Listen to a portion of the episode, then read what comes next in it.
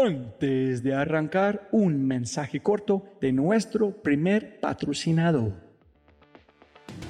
Mira, la inteligencia artificial está en todas partes y es abrumadora. Con tantas promesas y tantas opciones es difícil escuchar la señal entre tanto ruido. Eso es exactamente por lo que estoy tan orgulloso de celebrar y compartir con ustedes Adapta. Adapta.ai. Escucha lo fácil y poderoso que es usar Adapta. Ve a adapta.ai. Crea una cuenta, ingresa la información de tu sitio web, espera unos segundos mientras la inteligencia artificial de Adapta hace su magia y chum, chum, chum, tienes contenido hecho a medida para tu empresa o startup. ¿Y qué es mejor? La inteligencia artificial de Adapta sigue produciendo contenido más inteligente mientras más lo usas. Y mejor que eso, esto es solo la punta de un enorme iceberg de lo que Dapta puede hacer. Dapta es fácilmente una de mis herramientas favoritas. Es alucinante. Y solo para los oyentes de este podcast tengo un código especial que les dará el 50% de descuento durante los primeros tres meses usando Dapta. Pruébala ahora en www.dapta.ai dapta.ai o haz clic en el link en la descripción de este podcast y aplica mi código podcast y crece tu productividad exponencialmente.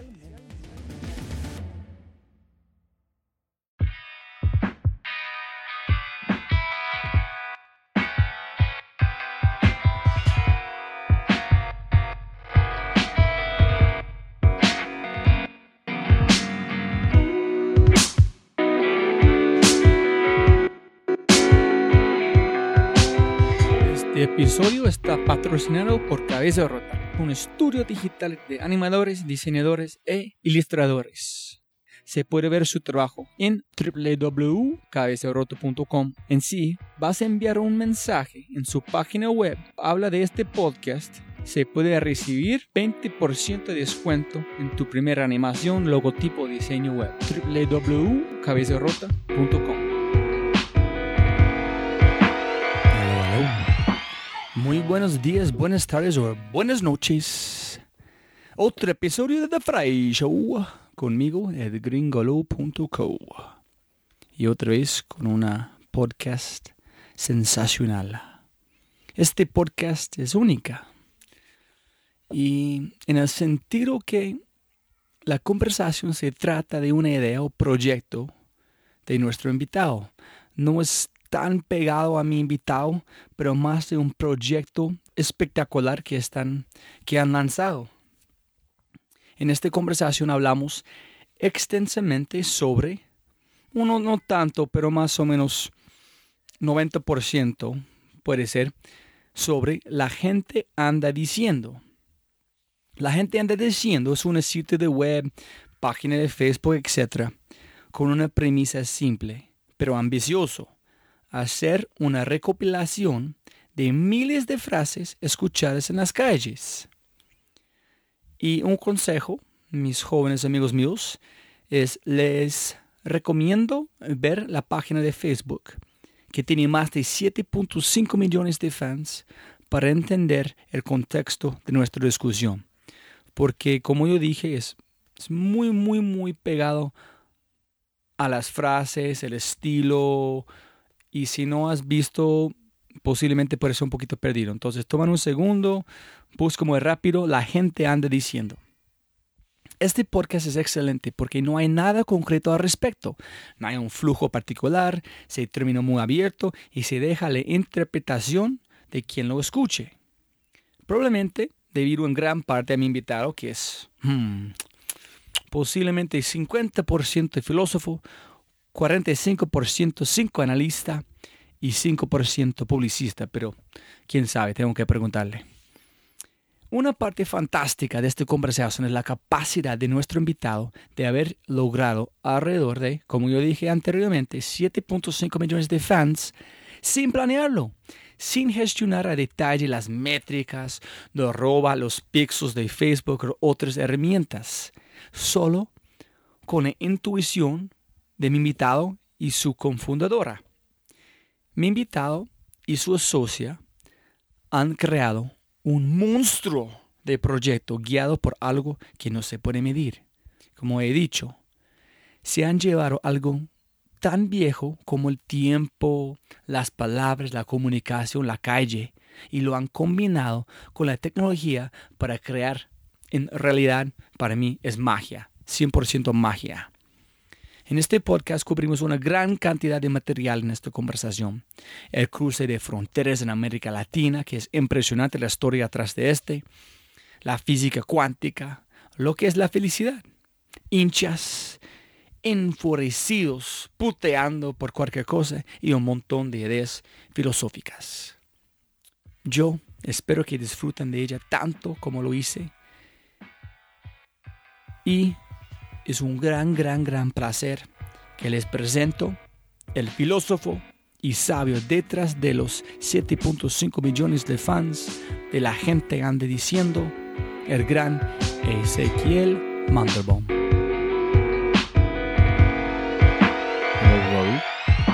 Hola, Ezequiel, ¿cómo estás, señor? ¿Bien o no? Bien, Robbie, bien. ¿Vos? ¿Todo bien?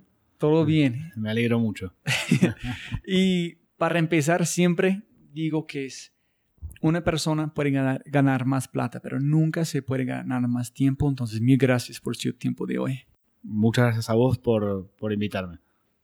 Entonces, para empezar, yo sé que me imagino que has contestado esta pregunta mil veces, pero ¿quién es Ezequiel que la gente anda diciendo? ¿Qué es tu perfil, más o menos para las personas escuchando que no te conocen? Eh, Sí, la, pregunta de, quién sos, por ahí la contesté muchas veces, pero siempre la contesto mal.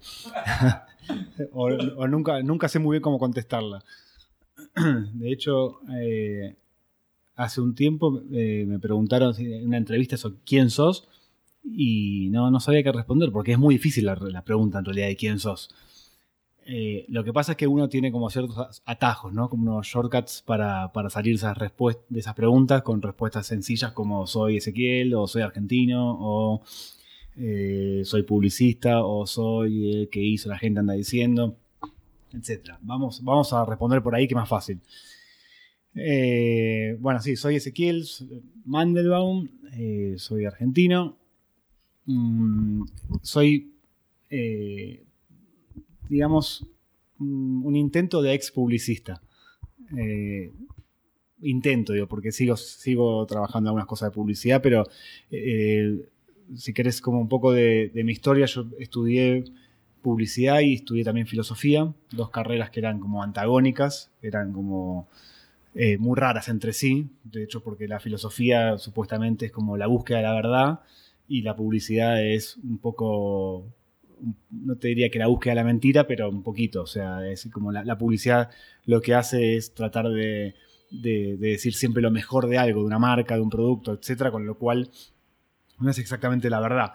Yo estudié ambas cosas, pero eh, terminé antes de estudiar publicidad, que es una carrera más corta, y, terminé trabajando en una agencia de publicidad y ahí, cuando empecé a trabajar ya en publicidad, dejé filosofía pero siempre me quedó como el, gustito o, la tendencia a filosofar.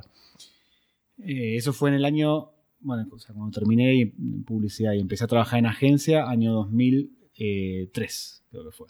Empecé a trabajar en una agencia que se llama Grey en Argentina, en Buenos Aires. Y desde entonces trabajé en, eh, sobre todo en agencias de publicidad hasta el 2011, pasando por diferentes agencias, trabajando como redactor, eh, acá le dicen copywriter, eh, y como director creativo. Hasta el 2011. Y en ese año me fui a la agencia que estaba, que se llama Craverolanis, y, y cuando me fui de ahí aproveché un poco la, salida del sistema, que a veces es muy difícil, ¿no? Como que uno por ahí está... Eh, creo que esto pasa a mucha gente, no solo en publicidad. O sea, en publicidad pasa seguro, pero creo que también en otras áreas. que, que por ahí uno a veces quiere como salirse de, un poco del sistema en el que está, y, pero cuando está metido dentro de una empresa es muy difícil. Cuando logré salir, eh, me propuse empezar a trabajar un poco más independiente, freelance, y, ver si podía como, como vivir así y, y no meterme de vuelta en una agencia. Y eso fue en 2011 y estamos a 2016 y voy cinco años así, digamos, que, que logré ese objetivo. En el, en el medio de, ese, de, esa independencia, con una amiga que se llama Tatiana Goldman, eh, creamos, tenemos un proyecto, una idea, que empezó como algo muy, muy sencillo, que era la idea simple de recopilar las frases escuchadas en la calle a anónimos, digamos, a gente que, que, Esa frase que uno escucha cuando está en la calle o en un colectivo. Yo, yo he leído bastante como tratando de encontrar un montón de información de la gente anda diciendo, pero no hay mucha información de Ezequiel.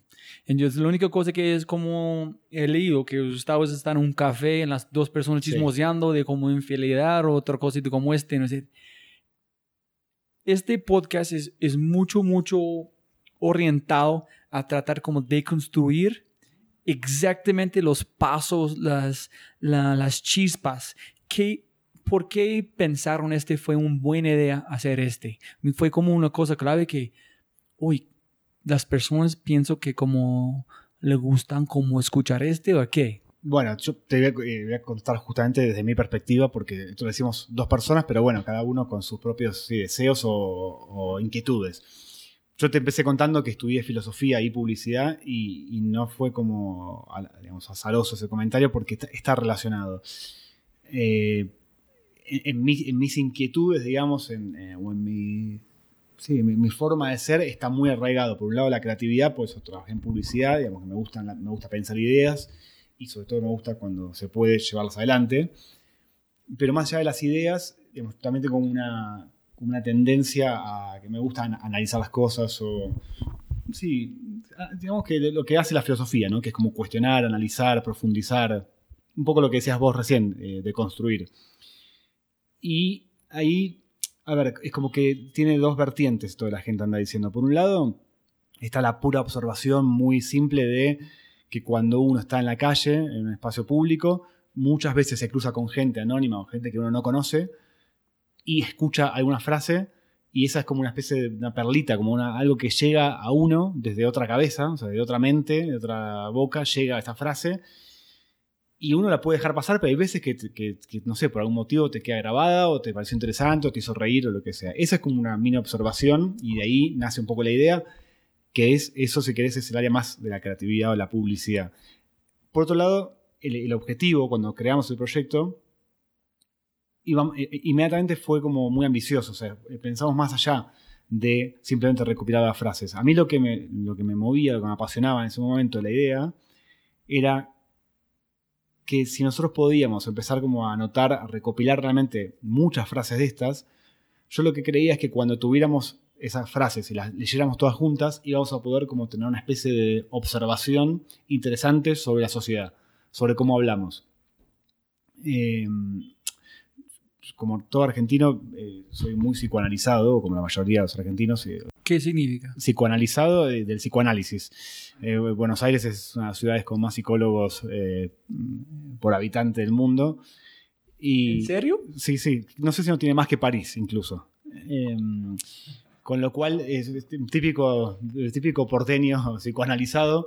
A mí me, me parece muy interesante cuando este procedimiento del psicoanálisis donde un, un, paciente dice cosas como medio al azar, como empieza a hablar y hablar y hablar y hablar y de repente el psicólogo te devuelve diciéndote, ah, dijiste tal cosa, ¿por qué? Y uno entonces se ve reflejado en lo que uno dijo y de repente tiene una comprensión un poquito mayor de quién es. O sea, de, ¿no? de, hecho, eh, mi bisabuela creo que era, tenía una frase que decía, si no hablo, ¿cómo sé lo que pienso? ¿no? Se ve que hablaba mucho ella, entonces decía, si no hablo, como sé lo que pienso. Bueno, creo que hay, hay un poco de, de eso. A mí, entonces, lo que me, me, interesaba era esto. Sea, como, bueno, a ver, recopilemos muchas frases, leámoslas, a ver si uno tiene como una especie de foto de la sociedad, o sea, de cómo hablamos. Y de hecho, cuando. O sea, esta idea era muy ambiciosa, porque la verdad es que éramos solamente dos personas recopilando, o sea, anotando las frases, y es difícil tener tantas frases como para poder hacer eso. Pero a los nueve meses de recopilar las frases teníamos 150, las leímos y pasaba un poquito eso, decíamos a escala porque eran muy poquitas, pero pasaba como que además de ser entretenidas o divertidas o interesantes, como que empezabas a notar ciertos patrones o ciertas como tendencias, no sé, lo más elemental es el uso de la tecnología, entonces ahí aparecen muchas frases que tienen que ver con Facebook, con los celulares, etc. Ahí fue que creamos la fanpage, eh, la gente anda diciendo, y... ¿En qué año fue Esto fue en el 2012, en agosto del 2012. ¿En empezaste en que como 8, 2011 o qué? Empezamos a anotar las frases el, el 8 de diciembre de 2011 y nueve meses después, en, agosto del 2012, lanzamos la página. Ah, listo, listo. Al lanzar la página, además de que se viralizó y que empezó a ver mucha gente, lo que sucedió interesante es que los seguidores, las personas empezaron a mandarnos lo que ellos escuchaban. Entonces ahí, sin proponerlo de esa manera, se empezó a formar el, sistema de la gente anda diciendo que nos permite hacer lo que habíamos soñado originalmente, que era esto de recopilar tantas frases y de tantos lugares que uno pudiera tener como una especie de, foto de la palabra, una foto de la, de sociedad. Y de hecho, bueno, hicimos dos libros después con esas frases y los libros están articulados de esa manera, que es, además de que cada frase se conecta con la otra, hay secciones que tienen que ver con, no frases escuchadas en el correo lectivo o frases dichas por niños o frases dichas por abuelitos y, y también por temáticas. Entonces, el libro de la gente anda diciendo se puede leer tanto como para divertirse un rato, como que si uno quiere tener una observación poco ortodoxa y, poco académica, pero al mismo tiempo muy, muy interesante de cómo somos, de cómo hablamos, de cómo nos expresamos, etc., eh, lo puede hacer. ¿Y por qué te digo lo de psicoanalizado? Porque, porque digamos, eh, psicoanálisis tiene mucho de, de, la observación de la palabra, ¿no? De por qué uno elige una palabra y no otra. Eh, por qué dice las cosas como las dice. En general es porque el inconsciente se cuela muchas veces ahí y, uno habla, entonces, eh, no sé, salen deseos o, miedos o lo que sea por ahí. Entonces, la gente anda diciendo, para responderte a tu pregunta, nace un poco, o sea, en mi caso, el deseo, la idea, el proyecto, nace un poco de esta curiosidad de como meterse adentro un poquito, gracias a una frase, meterse un momento adentro, una cabeza ajena de la mente de una persona que no conoces, y en, lo global, o sea, en la recopilación, hacer eso con, con te digo, toda una sociedad, lo, cual es un poco eh, exagerado, porque no es toda la sociedad, pero sí con una, una muestra grande, digamos. Em, creo que eso también puede venir un poco de, mi madre, que es antropóloga, y, y de hecho Ah, nosotros decimos que la gente anda diciendo es un proyecto antropolúdico. Todos los puntos están empezando a conectar. Filosofía, publicista, antropóloga. Todos. Eh, sí, sí, yo creo que ahí, ahí viene un poco, un poco de ese lado. Eh, pero bueno, nosotros le decimos que es antropolúdico y no antropológico, porque es, tiene algo antropológico, pero es lúdico. Mismo es entretenido, digamos, no, es, por eso dice, no es académico. Nadie podría tomar la gente anda diciendo como un, paper para decir la gente es de tal manera. Sin embargo, de una manera entretenida y, como más relajada, uno podría leer las frases y, un poco verse reflejado. O sea, eso es lo que a mí me parece interesante, cuando uno puede verse a sí mismo ahí. Una cosa interesante, yo quiero volver también antes de olvidar a otra, otro tema, pero es cuando yo vi su presentación en Click, la primera cosa que yo empecé a hacer, y no estoy como feliz que hice, fue juzgar que, oye, ¿por qué esta frase? ¿En qué contexto? Y inmediatamente tú dijiste, todas esas frases grabamos sin contextos. En este momento yo sentí la libertad para disfrutar la frase como yo quiero disfrutarlo. Y para mí fue como un punto muy clave cuando dijiste, no, estas frases son como prestado sin contexto. Entonces, ay, súper chévere. Entonces yo puedo como interpretar sin pensar que está juzgando como los demás. Claro, pero decís por qué lo de, lo de juzgar. Yo pensé, ¿por qué? No, no, sé si fue la frase de la una abuela. Dice, ¿por qué están como poniendo esta frase de abuela? ¿Quién sabe que ellos como están pensando en ese momento? Ah, ok, ok. En cuando tú dijiste, es propósito sin contexto. En ese momento yo, la frase cambió total. Yo en pensar como todas las posibilidades que este abuelo, cómo se parece, con quién está hablando, dónde estaba el sol, qué tipo de idea está teniendo este. Esa, era, eh, esa es exactamente la idea de cómo lo armamos. Y está buenísimo que pase así, porque esa fue una decisión que tuvimos que tomar cuando dijimos, bueno, vamos a publicar las frases, bueno, cuánta información damos de las frases, o sea, cómo las armamos.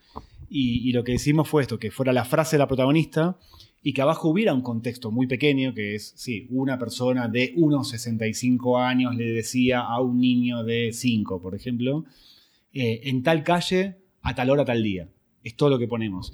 Y justamente, digamos, esa es la información. De hecho, hay, hay frases que la gente nos manda que nosotros la cortamos información porque por ahí nos mandan demasiados detalles y no queremos, porque la idea es que se fomente la imaginación. O sea, a mí lo que me gusta que suceda es que cuando vos la lees, cada persona, cada lector de la frase la completa con su imaginación. Y con su imaginación, es con su historia.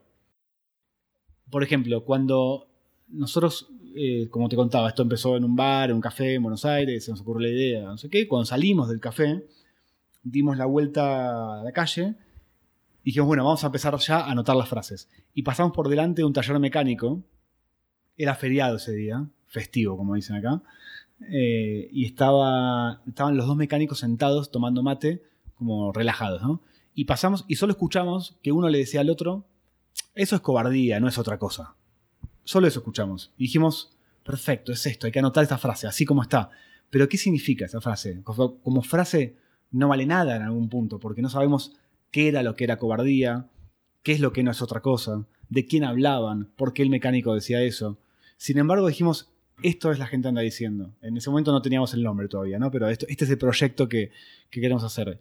¿Y por qué? ¿Y por qué me parece que es un buen ejemplo de lo que decías? Porque cuando yo te pongo esa frase ya eh, puesta en su cartelito ahí, en la gente anda diciendo, y dice, eso es cobardía, no es otra cosa, un mecánico a otro en tal lugar, nada más, yo estoy seguro que cada persona que lee esa frase completa en su cabeza qué es lo que es cobardía y qué no es otra cosa. ¿No? Ese es el punto. Eh, nosotros a veces... Esa es la magia, ¿no? Esa es la magia, justamente, esa es la magia y por eso cuando explicamos, cuando escribimos la descripción de la fanpage, pusimos eh, fragmentos de conversaciones que escuchamos por la calle, frases eh, sueltas, a veces incompletas, casi siempre fuera de contexto. Eso fue que dijiste cómo en la conferencia. Esa es la, esa es la descripción del proyecto. Eh, obviamente, como todo proyecto, cuando va avanzando, ha ido mutando y hoy las frases no son tan parecidas a esa primera frase. Esa es una, te diría, una auténtica, la gente anda diciendo, de la primera época. Ahora, no es exactamente así, pero sí sigue siendo, se mantiene lo de que tienen que ser frases anónimas, no puede ser, hay gente que me manda y dice, ayer mi hijo me dijo una frase buenísima, no vale, no, no es esta página para eso, porque lo que nos interesa es la frase anónima fuera de contexto, sí, que uno la escuchó, no sabe de qué habla, y es lo que te decía, por eso yo creo que lo, que es muy interesante es que uno la completa, porque al completarla, uno se identifica y al identificarse uno se ve a sí mismo y tiene una pequeña comprensión nueva de sí mismo. Eso es interesante. Cuando yo escucho esa frase y digo, eso es cobardía, no es otra cosa, y en mi caso, por ejemplo, pienso, uy, cobardía sería no haber hecho el proyecto, o sea, no haberlo realizado realmente, estoy teniendo una comprensión o un acercamiento, una aproximación hacia algo eh, mío, digamos. Pero estoy seguro que muchas personas leyeron esa frase en la página y habrán pensado otra cosa. Eh, y de hecho sucede que hay gente que nos escribe y dice, no, sí, ese, es, ese pudo haber sido yo el que dijo esa frase porque no, fue esa calle, pero yo digo lo mismo, porque a mí me pasa lo mismo. Que, que es otra cosa que tiene interesante para mí, la gente anda diciendo, que es la empatía, o sea, fomentar la empatía. Cuando, cuando yo veo Sí, sí, sí. Que, hay gente, mucha gente de otro país, de otra ciudad, de otra calle, que dice algo que yo podría haber dicho, digo, pucha, bueno, hay otros como yo, digamos. Y al mismo tiempo también digo, ok, comprendo a ese otro porque a mí también pasa lo mismo. Sobre todo es muy interesante cuando eso pasa entre países, porque la gente anda diciendo empezó siendo Argentina, pero ya hoy tiene frases de todo el continente. Y, es muy interesante, sobre todo cuando entre países muchas veces no nos entendemos, nos odiamos, argentinos contra chilenos, chilenos contra bolivianos, colombianos contra venezolanos, pero de repente ves una frase que dijo alguien, no sé, soy argentino, la dijo un chileno, y digo, puta, pero a mí me pasa lo mismo, o, puedo, o puedo como sentir, quizás a mí nunca me pasó, pero puedo meterme un segundo en su historia y decir, lo comprendo, digamos, lo, entiendo, lo acepto, eh, me identifico qué pena. Voy a como mover las preguntas de un lado a otro porque tengo muchas preguntas que están conectadas. problema. Move. Uno antes de olvidar es, dijiste, si estoy como no me pifies, empezaste con un proyecto ambicioso. Cuando empezaste, ¿estás pensando en el libro? ¿O Sí. estás pensando en una bobada como en colectar, mira qué pasa? ¿O estás pensando en el libro? Y montando en este para explicar es, yo pienso en este momento, mi opinión, que como de los libros que he escu- como leído recientes es, siempre que es empezar con un reto enorme, en empezar a atacarlo con logros en como en como ganan como ganas chiquititos poco a poco pero siempre con un sueño grande en como adelante. Piensa que es la mejor manera para empezar como un muy ambicioso arrancando con cosas pequeñas o es mejor como arrancar pequeño y mira qué pasa Eh, hay una frase en inglés, yo, sé muy poco inglés y, lo pronuncio muy mal, pero hay una frase que la sé porque es de una película de Woody Allen, que es Whatever Works. Yo, o sea, a priori creo que lo que, lo que sea que funcione, ¿no? O sea, lo que a cada uno le funciona está bien. Ahora, o sea, eh, ¿por qué digo esto? Porque me parece que a, a veces uno también tiene como la tendencia, o es algo muy de esta época, ¿no? Muy, muy de. Muy del mundo TEDx. Te diría que es como que baja gente a dar una información de cómo son las cosas, ¿no? Como no, la forma de hacer creatividad es esta. Yo no, no creo, o sea, creo que, que- que- a cada uno le funcionan cosas distintas. Sin embargo, también creo que eso que decías vos es una de las formas más interesantes o, o que a mí al menos me ha funcionado. Eh, porque si yo no tengo como por delante, o sea, hacia adelante un objetivo ambicioso, creo que no me entusiasma. Eso es lo, primero que me pasa, es que y, y ojo, vamos a lo más importante. Whatever works es siempre y cuando haya un combustible que es la, la- el entusiasmo. Si uno no tiene entusiasmo, es muy difícil hacer cualquier proyecto, de lo que sea. Ahora, ¿cómo, cómo tiene entusiasmo y cómo se mantiene el entusiasmo? Esa es la pregunta, me parece, en los procesos creativos. En mi caso, tener un objetivo ambicioso me mantiene el entusiasmo, por un lado. Es decir, en este caso, te respondo a la pregunta de antes, nosotros soñamos de entrada el libro. O sea, fue así, fue, uy, podríamos anotar las frases. Sí, anotamos muchas y un día hacemos un libro que muestre cómo habla la sociedad. Fue así, o sea, em- empezamos por el final, de una. De hecho, ni se nos pasaba por la cabeza hacer una fanpage en ese momento. Facebook no, no figuraba en, en nuestros planes, vino después. Em, ahora bien, uno puede tener eh, un, digamos, un objetivo muy ambicioso, pero si no se va nutriendo día a día de pequeñas victorias, es muy difícil mantenerlo con vida, ¿no? Porque el objetivo ambicioso en general demanda mucho tiempo. Demanda uno, o sea, es difícil conseguir un objetivo ambicioso de acá a una semana. En general eso, mm, no sé, necesita un año, seis meses. Y la pregunta es cómo se mantiene, o sea, cómo se mantiene uno haciendo algo todos los días para llegar a ese objetivo ambicioso y no aburrirse, no aburrirse, no, no caerse, sobre todo porque el objetivo ambicioso no llega. Ahí yo creo que es eso, las pequeñas victorias. Es como uno tiene que tener todos los días eh, como, como pequeñas, sí, pe- el término pequeñas victorias se lo estoy robando a mi novia en este momento, que es algo que lo, que lo habíamos visto con ella. Una, una vez, un ejemplo muy tonto, muy, muy casero, una vez vivimos en un departamento que tenía eh, un- unos lavarropas, o sea, acá, lavadoras, digamos, eh, no, no en el departamento, sino como, como un laundry, como... ¿no? Tenía, sí, uno, Espacio compartido. se espacio ¿ok? compartido para lavar. Y, funcionaba con monedas. Uno tenía que ponerle, no sé, como si te dijera 8 pesos argentinos, y tenía que conseguir esas monedas. Y era difícil conseguir monedas en ese momento en Buenos Aires. Entonces todos los días teníamos como la misión de conseguir monedas. Entonces a cualquier lugar que íbamos tratábamos de siempre pagar consiguiendo monedas. Y cuando llegábamos a tener las 8 pesos de monedas, nos sentíamos felices. Era una cosa muy tonta y nos mirábamos y decíamos, estoy muy feliz, tengo los 8 pesos de monedas para el puto lavarropas. Y ahí dijimos, pero ¿y por qué estamos tan felices por esta cosa tan sencilla? Y ella me decía, son las pequeñas victorias, ¿no? Como que es, como que uno me parece que tiene que nutrirse en la vida de cosas muy pequeñas que te hagan feliz, que son como pequeñas misiones que uno cumple. En el caso de la gente anda diciendo, esto fue totalmente intuitivo, no, no es que- que dijimos, tenemos que tener pequeñas victorias. Simplemente ocurrió que dijimos, empecemos a recopilar, que es como hacer un, proto- un prototipo. Que tampoco yo sabía ni qué era un prototipo en su momento. Simplemente fue intuitivo. Busquemos frases, perfecto. Y a partir de ahí, prácticamente todos los días, o ella o yo escuchábamos alguna frase y nos la mandábamos por WhatsApp con Tatiana, mi socia, y era una pequeña victoria. Entonces ella me mandaba y me decía, mira, escuché esto. Uy, buenísimo, una más. Listo, hoy ya tenemos la frase del día, mañana, y pasado, y pasado. Entonces de esa manera fuimos, sumando pequeñas victorias, pequeñas frases, pequeños objetivos cumplidos, hasta que un día teníamos 150. Y eso ahí ya fue como una primera gran misión, que fue, ok, tenemos 150 frases. Listo, lancemos la fanpage. Luego empezaron a sucederse un montón de cosas que hizo que hoy la gente anda diciendo haya cumplido con creces, o sea, mucho más de lo que soñábamos, porque hay 7 millones de personas, porque no hay un libro, sino que hay dos libros. Pero yo creo que, lo, que hablamos antes, o sea, lo que, tiene, lo, que lo mantiene con vida uno en el proceso es, la pequeña victoria, es el pequeño, el pequeño, la pequeña misión cumplida de cada día. No, eso es muy importante, porque hay muchos emprendedores que escuchando y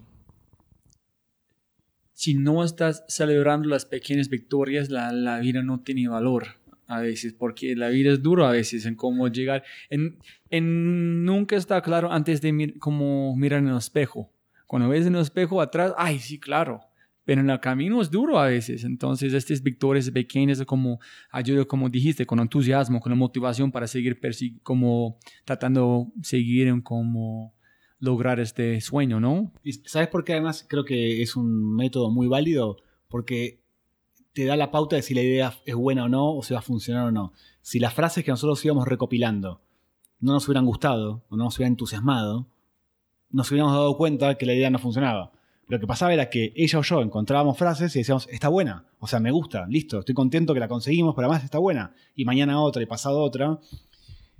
Eh, porque a veces uno tiene ideas que no son buenas, o, tiene ideas que por ahí pueden ser buenas en la cabeza de uno, pero cuando las empieza a plasmar, se da cuenta que o, tienen que cambiarlas mucho o no, o quizás no era tan interesante como sonaba. Y eso uno se da cuenta así en el prototipos, en la, experiencia concreta de ir a hacerlo uno mismo, además. ¿no? Eso es otra cosa, como me parece muy interesante cuando uno emprende algo, que es, eh, no sé, por ejemplo, yo ahora eh, me pasó algo raro que es que prácticamente ya no escucho frases. O sea, me cuesta mucho escuchar una buena frase en la calle. Pero en ese momento que me había puesto este objetivo, no paraba de escuchar. Era como que la ciudad parecía que me hablaba. Yo decía, no, me hablan todos a mí. O sea, hablan, gritan. O, de repente tengo un superpoder en el oído que escucho frases de acá a tres cuadras. Eh, hoy por hoy ya eso no me pasa. ¿Y por qué no me pasa? Porque mi mente cambió porque ahora son tantas las frases que nos llegan de la gente que no tiene ningún sentido que yo escuche, básicamente porque obviamente son mucho mejores las frases que llegan de cientos de miles de personas que las que puedo escuchar yo.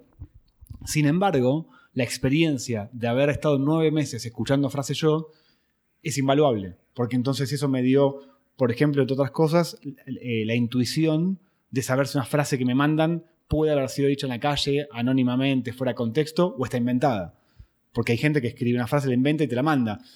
Eh, pero ¿qué pasa? Yo estuve nueve meses escuchando y atento a eso. Entonces tuve un aprendizaje, tengo miles de horas de un aprendizaje sobre, el, sobre el, cómo habla la gente, qué expresiones usa y qué expresiones no usa, digamos, en, la calle.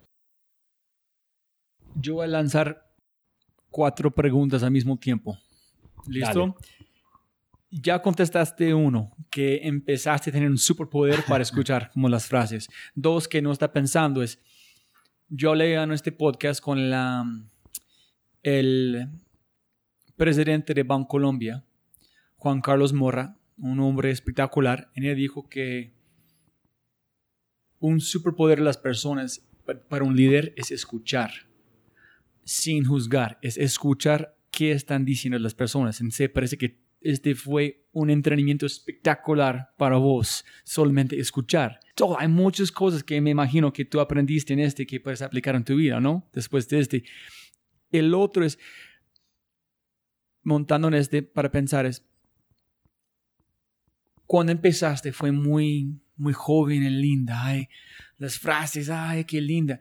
Me imagino después de tanto empezaste un punto, ese es un frase facturado, es real, que es buena, que es no, pensando demasiado cuando antes no estás pensando nunca. ¿Cómo llegaste al punto? Llegaste a un punto que fue un ritmo. Ah, dice, se siente bien, sí, no, sí, no. Y a veces las personas, tú piensas, mm, esta frase no está buena, pero pones en Facebook, después de 500 personas le gustan, ah, esta frase está buena. Entonces tú pensaste que no fue tan bueno, pero a las personas le encantan. ¿Este han pasado? Entonces más o menos de este. Vamos, bueno, lo, la- lo del superpoder. A ver, voy a voy a empezar por el final porque me voy a olvidar, si no. El, no, es que por un lado eso es cierto, la verdad que yo no sé si lo puedo aplicar a mi vida luego, pero sí siento que aprendí mucho en esa escucha. Eh, digamos, es, un- es como todo, es un tipo de aprendizaje, digamos. Aprendí a escuchar a la gente, sí, cómo habla, y, y aprendí tonterías como, como estar en un café y, y- escuchar al lado sin que se dé cuenta que estoy escuchando. Eh, ahora, la pregunta. Ah, me hiciste pensar en realidad en, en un par de cosas. O sea, por un lado, digamos, creo que en todo proyecto sucede que uno al principio, que es la parte más, más entusiasta, digamos, donde uno está como, como un niño, ¿no? Está como, como un nene, todo es nuevo, eh, empiezan a llegar frases, se escucha, se anota, y es muy loco todo. Obviamente, una vez que creamos la fanpage y empiezan a llegar cientos de frases por día, uno es como que se burocratiza un poco o, se aburguesa un poco, ¿no? Como listo, yo ya no escucho más frases, me llegan y me volví, en vez de un escuchador o una escucha, me volví un, lector. Eh, sin embargo, bueno, no, en, realidad hay una realidad que pasó ahí, que es que obviamente yo, y, lo lamento, perdí mucho la capacidad de sorpresa. A mí me cuesta muchísimo que una frase la gente anda diciendo que me envía me haga reír. Me cuesta muchísimo cuando una frase me hace reír es, y con, a Tatu le pasa lo mismo, en Socia, que es como, listo, es- esta va a ser excelente. Porque si logró hacerme reír después de todas las frases que leí, es porque es muy buena. Eh, Pero la gente piensa lo mismo. Si tú vas a reír, las personas van a reír Bueno, también. Eso, a ver, yo, eh, qué sé yo, que yo creo que sí. Eh, me ha pasado, o sea, nos ha pasado, por supuesto, que hemos puesto frases que creíamos que les iba a ir muy bien y les fue mal. Y nos ha pasado de poner una frase que, de decir, "Mm, esta frase no sé si está tan buena y que sea increíble. Nos ha pasado. Ahora, la realidad, yo cre- creo que, digamos, parte de, llamémosle, del éxito de la gente anda diciendo, tiene que ver con la curaduría. Es decir, tiene que ver con que nosotros eh, extrañamente, porque esto podría ser un hobby o podría ser una tontería, pero por algún motivo nosotros no- nos lo tomamos muy en serio. Entonces le dedicamos mucho tiempo a leer las frases y, realmente, o sea, antes de publicar una frase lo pensamos muy bien. No, pasa por muchos filtros, no es que es como, uy, listo, pon esta frase, listo, no. Eh, eh, pasa por, por un primer filtro que es una chica que trabaja ahora con nosotros que hace la primera lectura. Sobre ese filtro, Tatiana y yo marcamos las que nos gustan y cuando nos gustan los dos, esa frase como que es candidata a publicarse y una vez que se va a publicar la, volvemos a mirar, corregimos ortografía, hay, hay mucho trabajo con cada frase. Eh, entonces, sí creo, o sea, que evidentemente como la mayoría de las frases les va bien, creo que tenemos una idea, una percepción de qué frase más o menos puede llegar a identificar o no identificar, etc. Hay veces que también que nosotros ponemos frases que decimos, esta frase por ahí no le va a ir tan bien, pero a mí me gusta mucho. O sea, yo siento que es muy buena y la quiero poner. Eh, y hay otras frases que por ahí digo, uy, esta frase quizás no me gusta tanto, pero creo que a la gente le va a encantar. Y también es lindo a veces cuando de repente una frase, no sé, tiene más de 100.000 likes y decís, bueno, no sé, mucha gente se sintió identificada, le gustó. Eh, pero volviendo a lo que hablábamos, lo de si escucha, oyente o lector, lo que es, es loco que sucede. Estas cosas es que uno se vuelve eh, mucho más, es como se pierde la capacidad de sorpresa y se vuelve mucho más fino en, como en, detectar cosas, pero al- no sé, es como, como la gente que, los cineastas, por ejemplo, que de repente saben mucho de cine, pero al saber tanto de cine empiezan a disfrutar menos las películas, porque entonces empiezan a ver de repente eh, el ángulo de cámara con el cual se está filmando, si la cámara se mueve, eh, ¿no? Como que uno empieza el, el vicio profesional que se, se dice, como... O disfrutar más. Bueno, es otro tipo de disfrute, exactamente. Sí, porque uno puede tener una especie de subtexto una, o una segunda lectura de las cosas. No sé, igual creo que hay algo de la, del disfrute de la ignorancia que es maravilloso, que es cuando uno no sabe tanto de algo y lo está experimentando por primera vez y lo disfruta con, con una cosa mucho más, más fresca, es, me parece. ¿Piensas que yo, yo pienso que como leí como 10, 15 artículos que puede, como que puedo encontrar sobre la historia de la gente anda diciendo y cada uno están haciendo una referencia a sus fans en Facebook.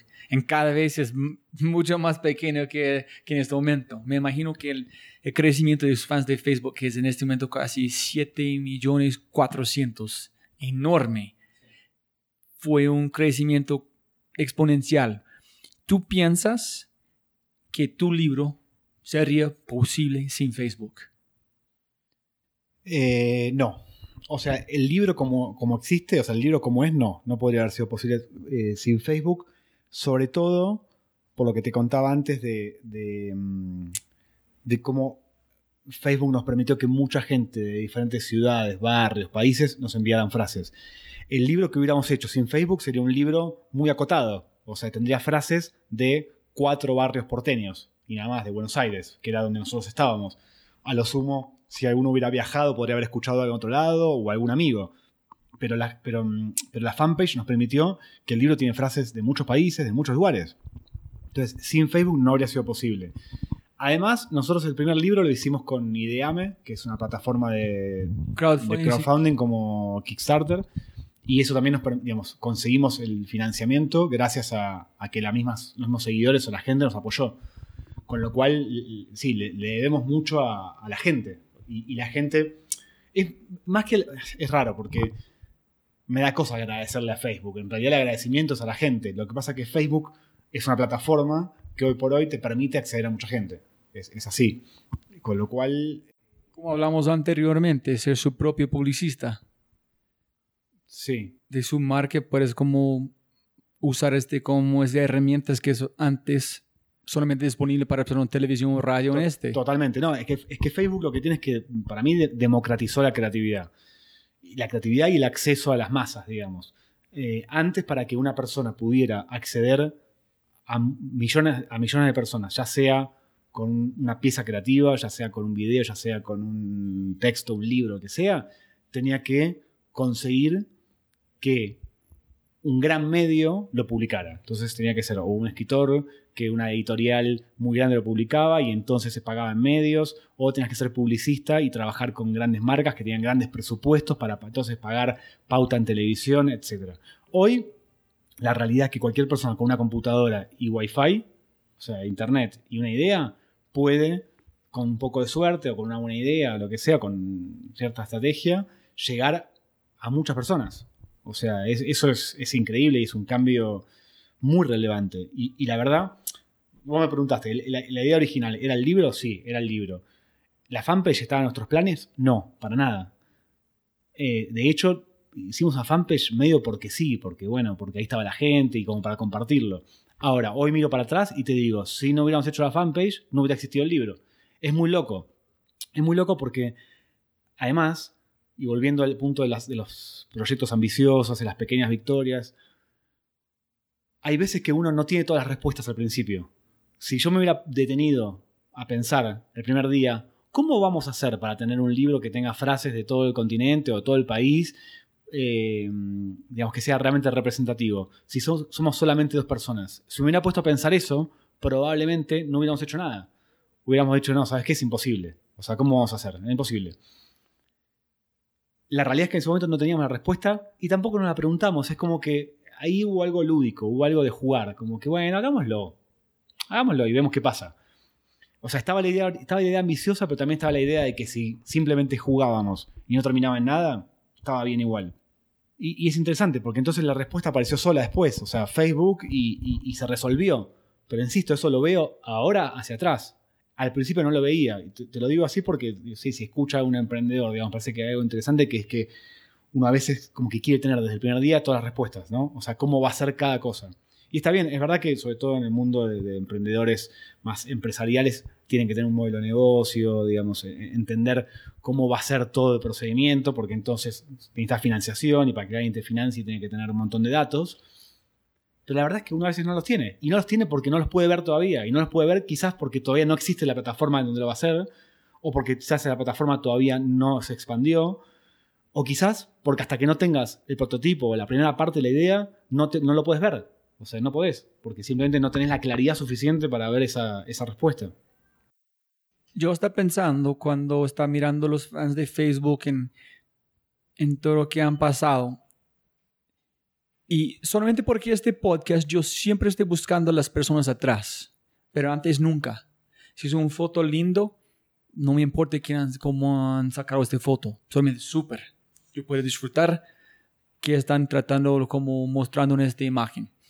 Si es una página de Facebook, no me importa quién está haciendo, yo quiero contenido. Pero ahorita siempre estoy buscando quién es atrás desde belleza. Entonces, me imagino un, momento, no sé si tú puedes identificar, es como tú estabas pescando. En tu ya, ya tienes una línea, un pez. En súper, tú estás como, como jalando este pez como para comer. En un segundo, un pez enorme come el otro pez. Y tú estás como, el pez grande es como jalándote, no es como llevándote en el, en el lago. En un momento, me imagino que tú estás, um, estamos haciendo esas frases. En un segundo, el grupo convirtió en un tribu en ellos dijeron, no, esta es nuestra cosa, no más de Ezequiel.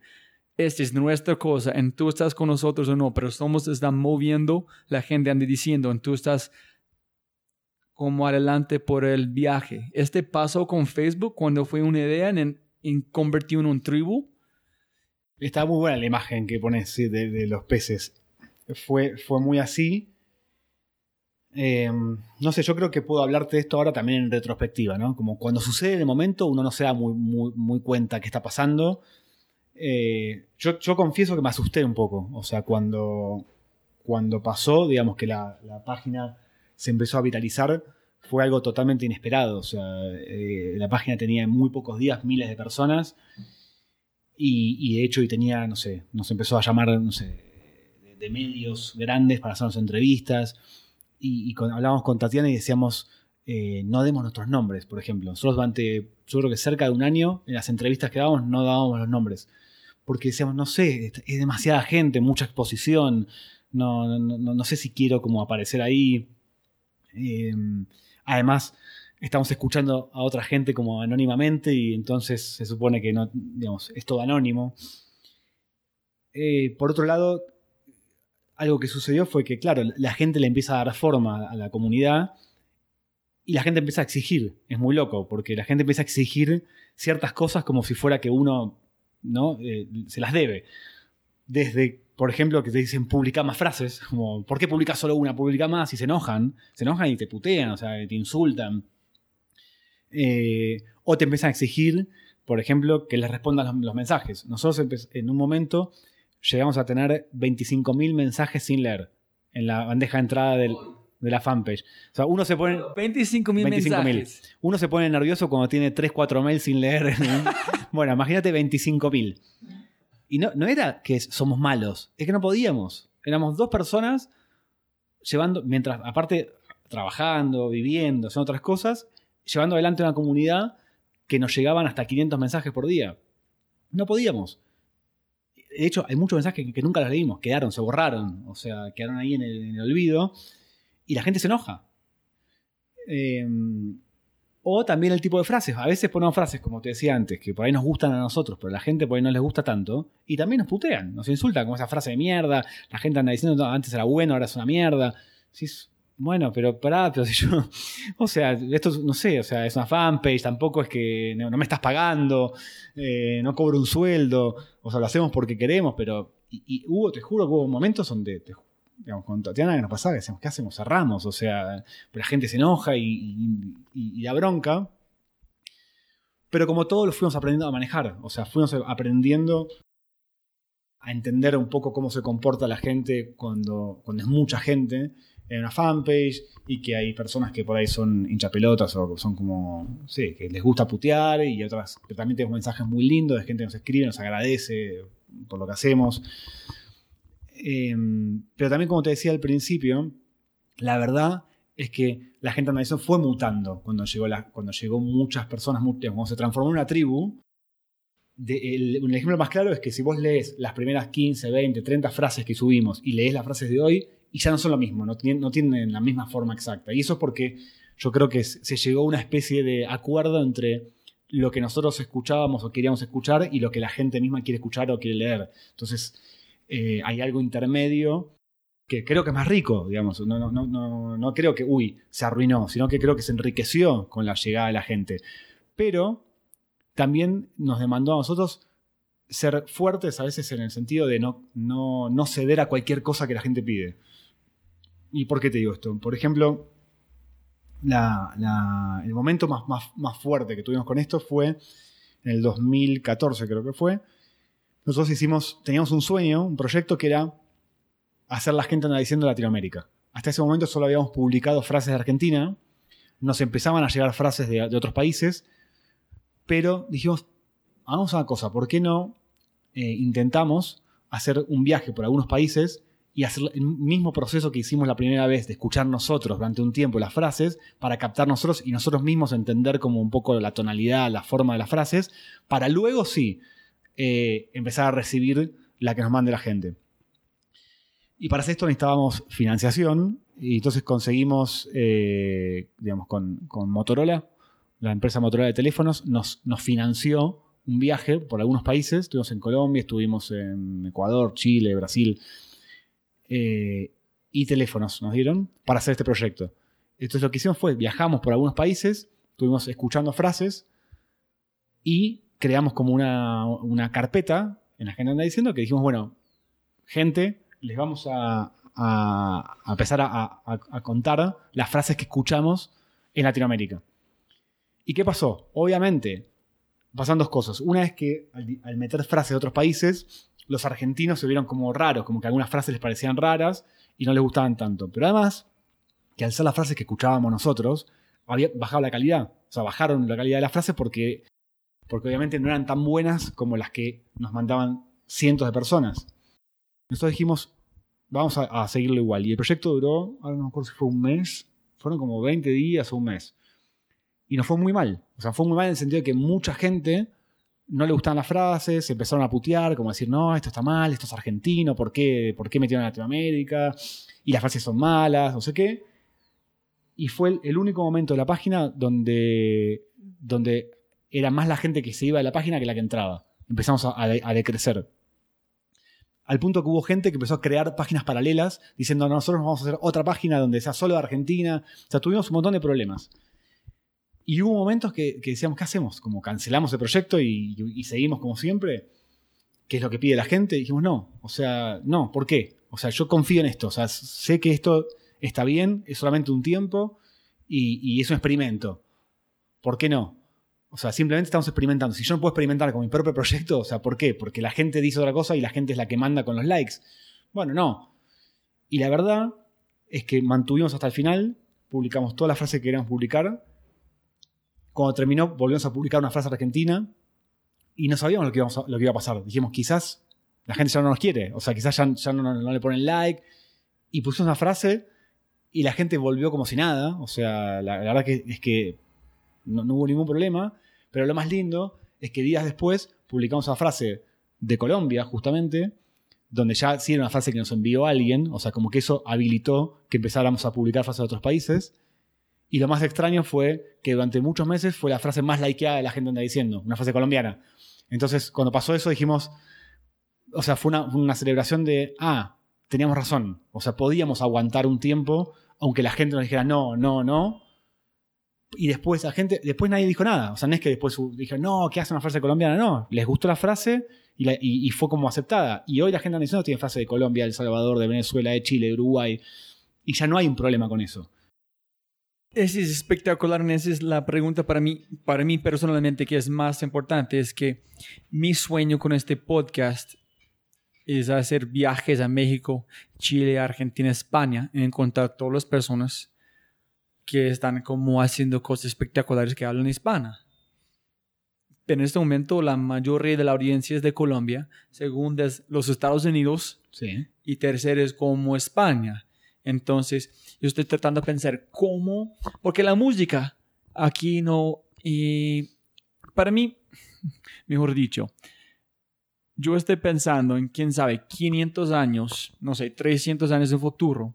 Yo estoy imaginando que es, es un continente, todo. Las personas que de México hasta abajo es, hay un presidente como los Estados Unidos porque para mí la habla el mismo idioma, está conectado, sufriendo los mismos problemas. No sé por qué es un continente, por qué hay tantos como problemas.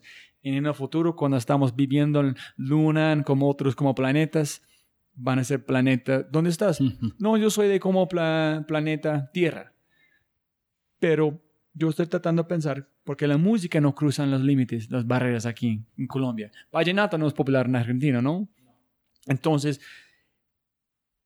yo quería preguntarle, ¿tú piensas es porque la palabra escrita en español es divina, no tiene imágenes, no tiene... Es más fácil no juzgar, es porque tú tuviste la oportunidad de cruzar estas barreras, en capturar toda América Latina. ¿Qué fue, en tu opinión, filósofo, cualquier... No, en serio, es, por mí es, muy interesante. ¿Por qué tú pudiste capturar toda América Latina? abrazar todos en no solamente un país y eliminar todos como los bobadas? Creo que son dos cosas. Una es que nosotros em, estamos como muy interesados en, en mostrar un poquito como la esencia humana más, más trascendental en el sentido no coyuntural de la palabra. O sea, por ejemplo, la gente anda diciendo no publica casi nunca frases coyunturales que tengan que ver con un momento particular del país. Rara vez. A veces lo hacemos, por ejemplo, cuando se eligió al Papa Francisco, hubo una frase que tiene que ver con eso, y hay algunos casos. Pero en general, nosotros a veces ponemos frases que nos enviaron hace seis meses. ¿Y por qué es eso? Porque, porque tocamos temas que pueden como trascender, que simplemente son temas humanos. El amor, los celos, los amigos, la paternidad. Entonces, por un lado pasa algo que es que los temas que toca la gente anda diciendo, en general, pueden identificar o afectar a cualquier persona. Y, te digo cualquier persona, si, si hay un inglés que sabe español, también le puede pasar, lo, puede entender. Pero bueno, tomemos ahora lo que es habla hispana, Iberoamérica, porque España también tenemos mucha gente. Eso por un lado, digamos que creo que, que tocamos temas universales. De hecho, cuando nosotros empezamos a publicar frases de Latinoamérica, también no publicamos cualquier frase. Eh, publicamos frases que son comprensibles en el resto de los países. No eh, si hay una frase colombiana que usa palabras muy, muy específicas, yo no las pongo, no, las ponemos. Para eso existen, hay un montón de réplicas, la gente anda diciendo. Existe los bogotanos andan diciendo, los países andan diciendo, hay un montón. Hay más de 500 proyectos que emularon el nuestro y perfecto, como que si quieren entonces en esos proyectos poner como cosas muy específicas, para esas comunidades está bien. Pero en la anda diciendo solo hay cosas comprensibles por la mayoría. Eh, eso es una de las cosas, me parece, digamos, que, un chileno lo puede entender, un colombiano también, etc. Lo otro que sucede, me parece, y eso lo, vi mucho en el viaje por Latinoamérica, es que la cultura argentina ha sido, eh, ha sido muy exportada, digamos, en Latinoamérica, sobre todo la música eh, y, el cine argentino de los años 70, 80, 90, etc., ha, trascendido mucho las fronteras. Entonces, sucede algo que es que que mucha gente ya nos conoce, o sea, ya entiende la, forma de hablar, ciertos giros lingüísticos. Por ejemplo, Soda Stereo, la banda Soda Stereo, una banda que eh, en, toda Latinoamérica es hiper conocida, Y eso te habla de un montón de canciones que tienen letras muy argentinas, que de alguna manera hicieron como de embajadoras, o sea, llegaron antes que nosotros a estos países y entonces la gente comprende, comprende muy bien, creo, los argentinismos. Y además hay algo también con el, tema del lenguaje argentino que es de los lenguajes, digamos, o de las formas de hablar español, es una de las más particulares, una de las más raras, digamos, eh, creo. Entonces también tiene como una cosa exótica, quizás en algunos países donde es como interesante leer esas frases. Sin embargo, cuando agregamos de otros países y no son argentinas, también gustan y también se entienden. Entonces, creo que lo más importante es eso, es como tocar temas que son universales, o sea, que exceden eh, la coyuntura de un país. Wow, claro, como respuesta tengo 20 más preguntas. ¿Piensas que siempre me gusta cuando las estrellas están alineados? Siempre se parece este, pero quién sabe. Pero ¿piensas que tú eres como si tú eres colombiano y empezaste la gente anda como diciendo aquí en Colombia, trataste de llegar a Argentina, sería imposible para romper la cadena, pero ¿por qué empezaste en Argentina? Porque tú eres como de Argentina. ¿Fue un éxito? ¿Fue este, fue la, la como la primera como bolita de nieve para empezar todo? Si empezaste en España, ¿podrás lograrlo? Si empezaste en México. Es una muy buena pregunta y que no tengo la respuesta. A ver, vamos a pensar, vamos a, responderla juntos, porque no sé. Una cosa que, que es interesante es que, que mm, la idea de la gente anda diciendo ya existía. Yo no lo sabía, no, no es que la copiamos, sino que nos enteramos después de que ya había proyectos muy similares. Uno en Estados Unidos que se llamaba Overhead, Overhead, sí, eh, Overhead in New York, que hizo lo mismo que nosotros, pero años antes. Y había ido muy bien, solo que no lo conocíamos. Y después también hubo, había un ilustrador que se llama Berro, creo, español, que hacía lo mismo, pero con ilustraciones. Al menos esos dos proyectos existían. Ahí la pregunta es por qué la gente anda diciendo tomó la masividad que tomó y no el otro proyecto. Bueno, ahí lo que decías de los, los planetas se alinean, o las estrellas se alinean, yo creo que nosotros caímos justo en un momento muy especial de las redes sociales. Eh, el haber lanzado esto en Facebook en el año que lo lanzamos hizo que tenga una masividad que no podría haber tenido el proyecto años antes y quizás tampoco años después, porque hoy también está mucho más gastado el recurso Facebook. Ahora, el hecho de haber empezado en Argentina, no sé, usted que como... No sé, hay, no sé por qué me viene a la mente una frase de un escritor que se llama Abelardo Castillo, es un argentino muy bueno. Él, eh, en un libro que es para escritores, dice algo así como un cuento bien escrito es un cuento escrito de la única manera posible.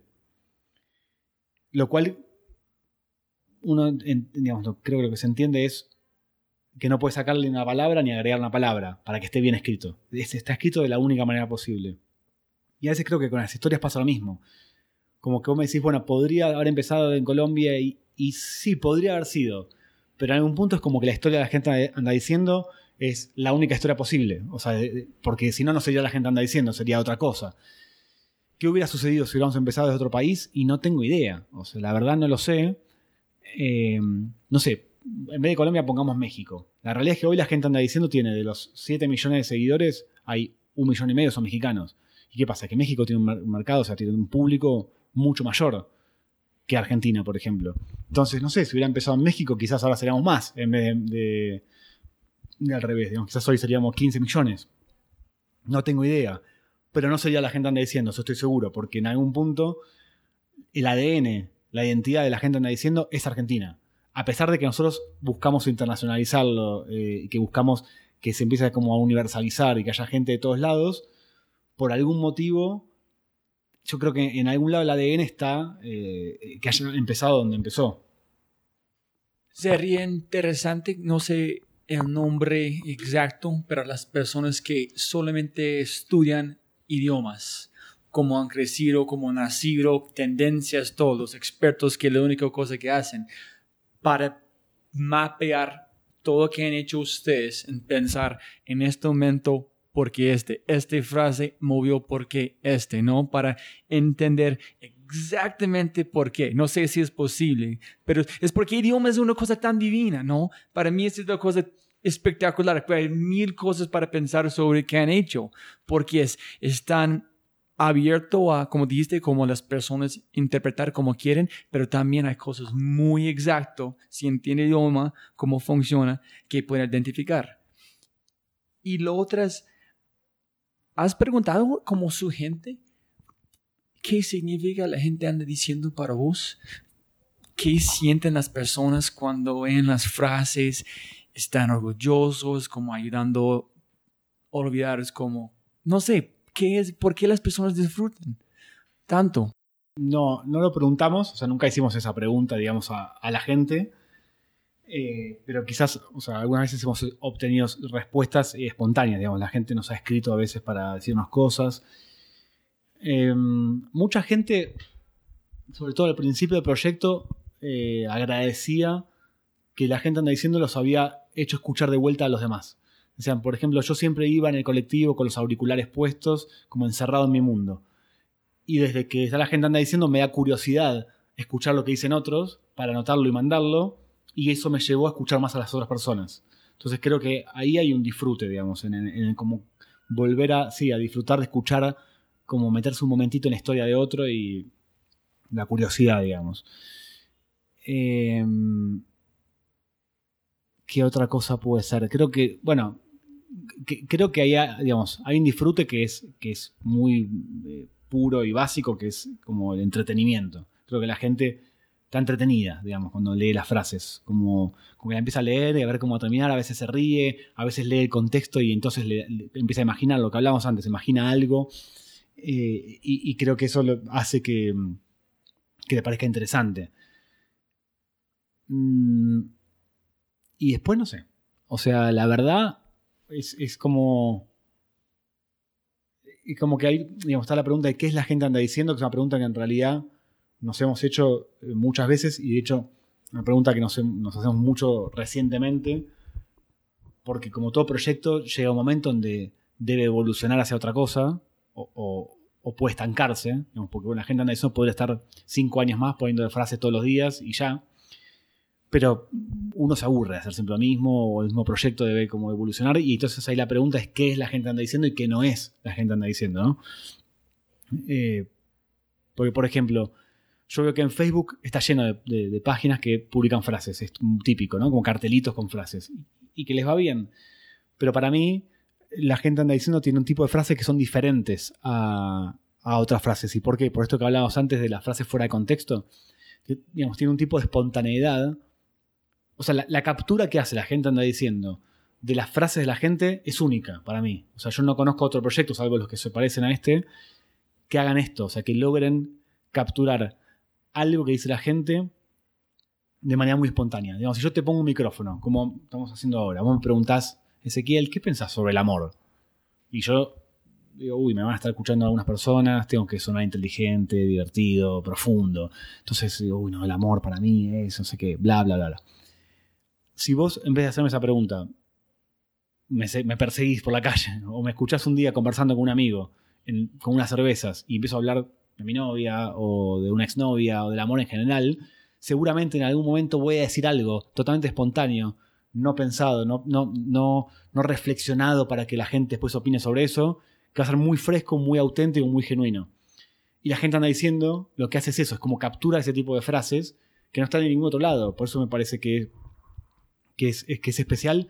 Y, y, para mí eso es la gente anda diciendo. O sea, esa captura, esa recopilación de esa de esa inteligencia, digamos, tan, tan genuina que tiene la gente común, digamos. Una más pregunta, un poquito general antes de arrancar como preguntas un poquito más técnicos o técnicas. Uno es que yo estoy pensando, para mí, ¿qué es el superpoder que están haciendo? ¿O qué han hecho? ¿Qué has hecho? ¿O qué están haciendo? Porque todavía están cambiando todos los días yo pensé que es, para mí es... Hay muchas personas que hablan cosas malas de tecnología. Piensan que van a... Es terrible, van a como... Y hay personas como yo que piensan es la mejor cosa en el mundo. Y yo solamente puedo pensar... Yo puedo pensar cosas terribles, pero para mí es... Están abriendo tantas puertas por tantas personas. En yo, pero yo personalmente me encanta cuando hay conexiones entre el mundo como física, el mundo como hace 50 mil años, en el mundo del futuro. Y para mí, la primera cosa que pasa en la calle es una persona está ya presente en el momento, que es muy difícil hacer. Escuchando dos personas o tres personas hablando, sin tecnología, hablando, prestando un momento, no para juzgar, en regalando en una manera digital al mundo, todo el mundo, para disfrutar un momento, capturar un tiempo. Y para mí es, divino que estás tomando una cosa real, presentar cuando las personas están presentes, prestando, regalando en el mundo pueden disfrutar. Entonces, para mí este es como el superpoder de que están haciendo. Para vos, ¿qué, es qué le gusta más que están haciendo o qué han, qué han hecho con este? ¿Qué es lo que nos gusta más de esto que estamos haciendo? Sí, ¿qué, ¿qué, sientes? ¿Qué es la cosa más feliz o qué en este momento de, de, su proyecto? Es que es un poco lo que acabas de decir, la verdad. Creo que lo describiste muy bien. para mí es, eh, es muy interesante que la tecnología en este caso es una plataforma, digamos, es simplemente como un espacio donde nosotros podemos acceder a muchas personas y muchas personas pueden acceder a nosotros. Pero lo que es rico, la gente anda diciendo, es el contenido y el contenido nace de un momento sin tecnología. Es un, es un momento real donde así hay dos personas conversando.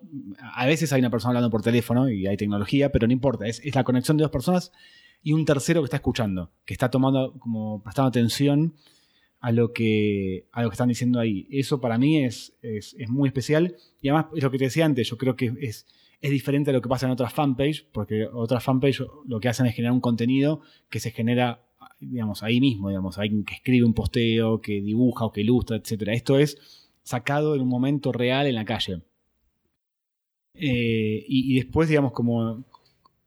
O sea, lo que, lo que más me hace feliz de eso es, es, es eso mismo, amplificado, es decir, que eso esté sucediendo a nivel de millones de personas en todo el continente. Eso me parece, me parece increíble, digamos, porque aparte creo que tiene un potencial que es maravilloso. Y también lo que te decía al principio, que mm, es esto de, que para mí la gente donde diciendo funciona como un espejo de la sociedad, como, como una, vos decías una foto, y para mí es una foto de la palabra.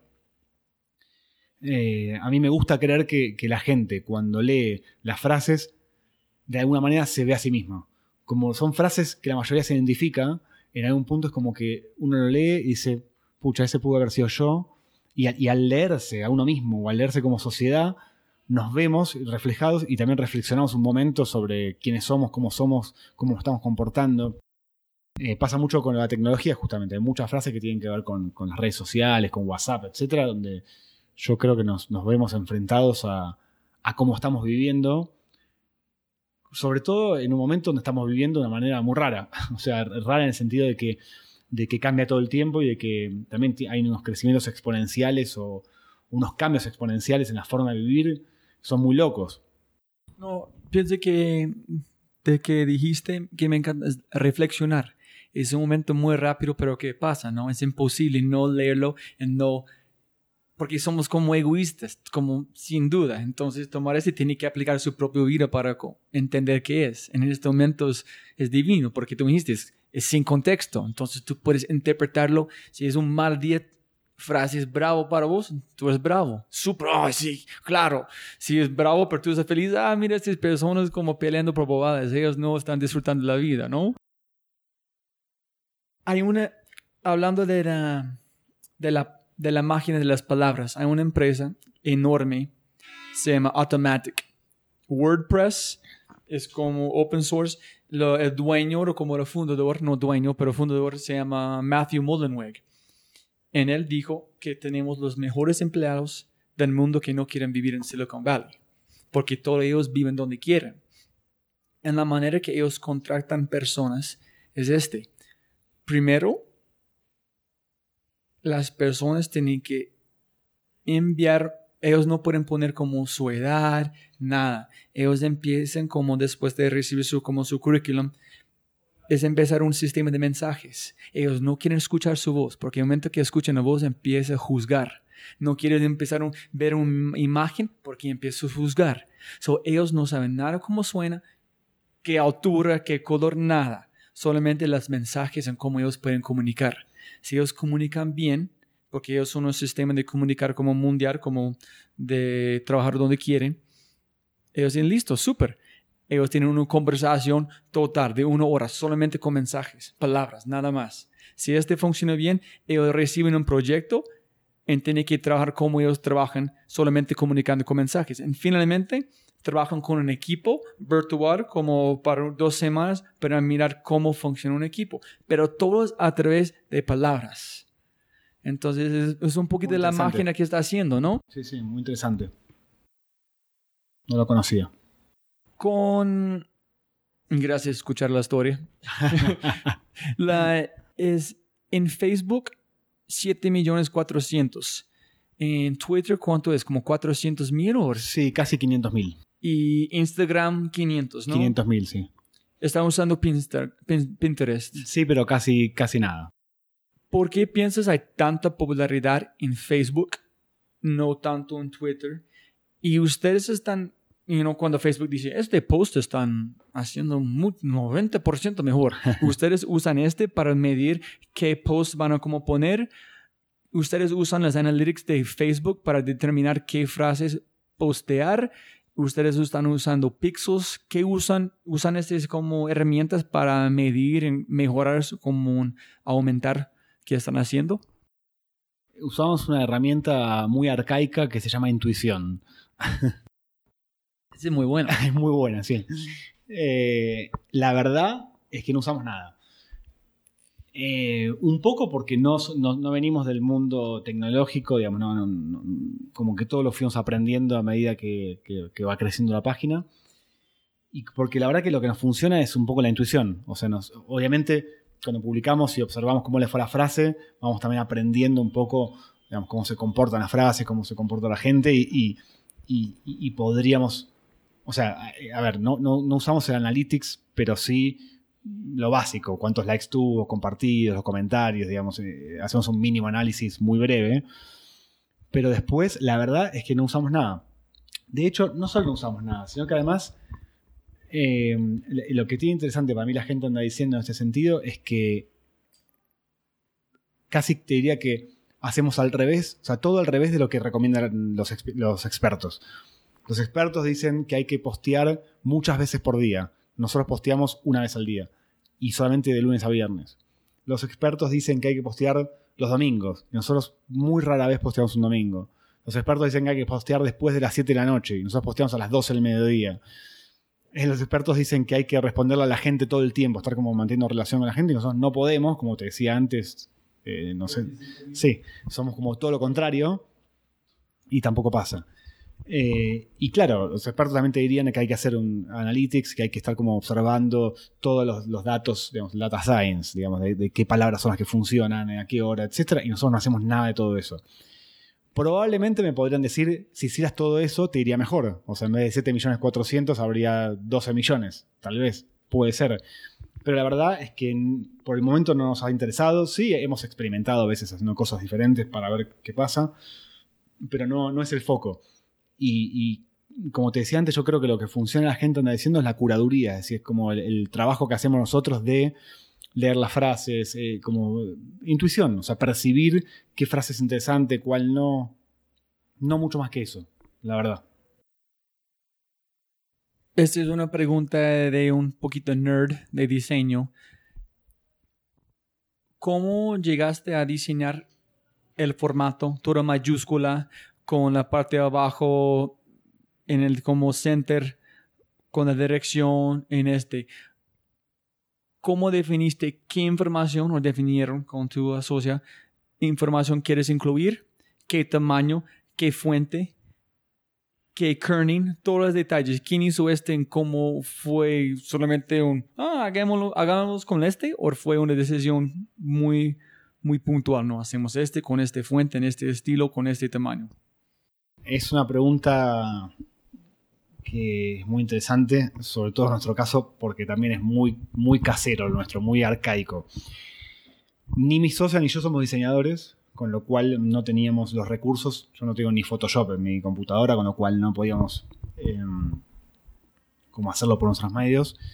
Sí, como yo vengo a trabajar en publicidad, tengo muchos amigos, directores de arte, diseñadores que pueden, pueden hacerlo. Y de hecho, en algún momento eh, habíamos tenido conversaciones con amigos y, nos decían diferentes formas de hacerlo.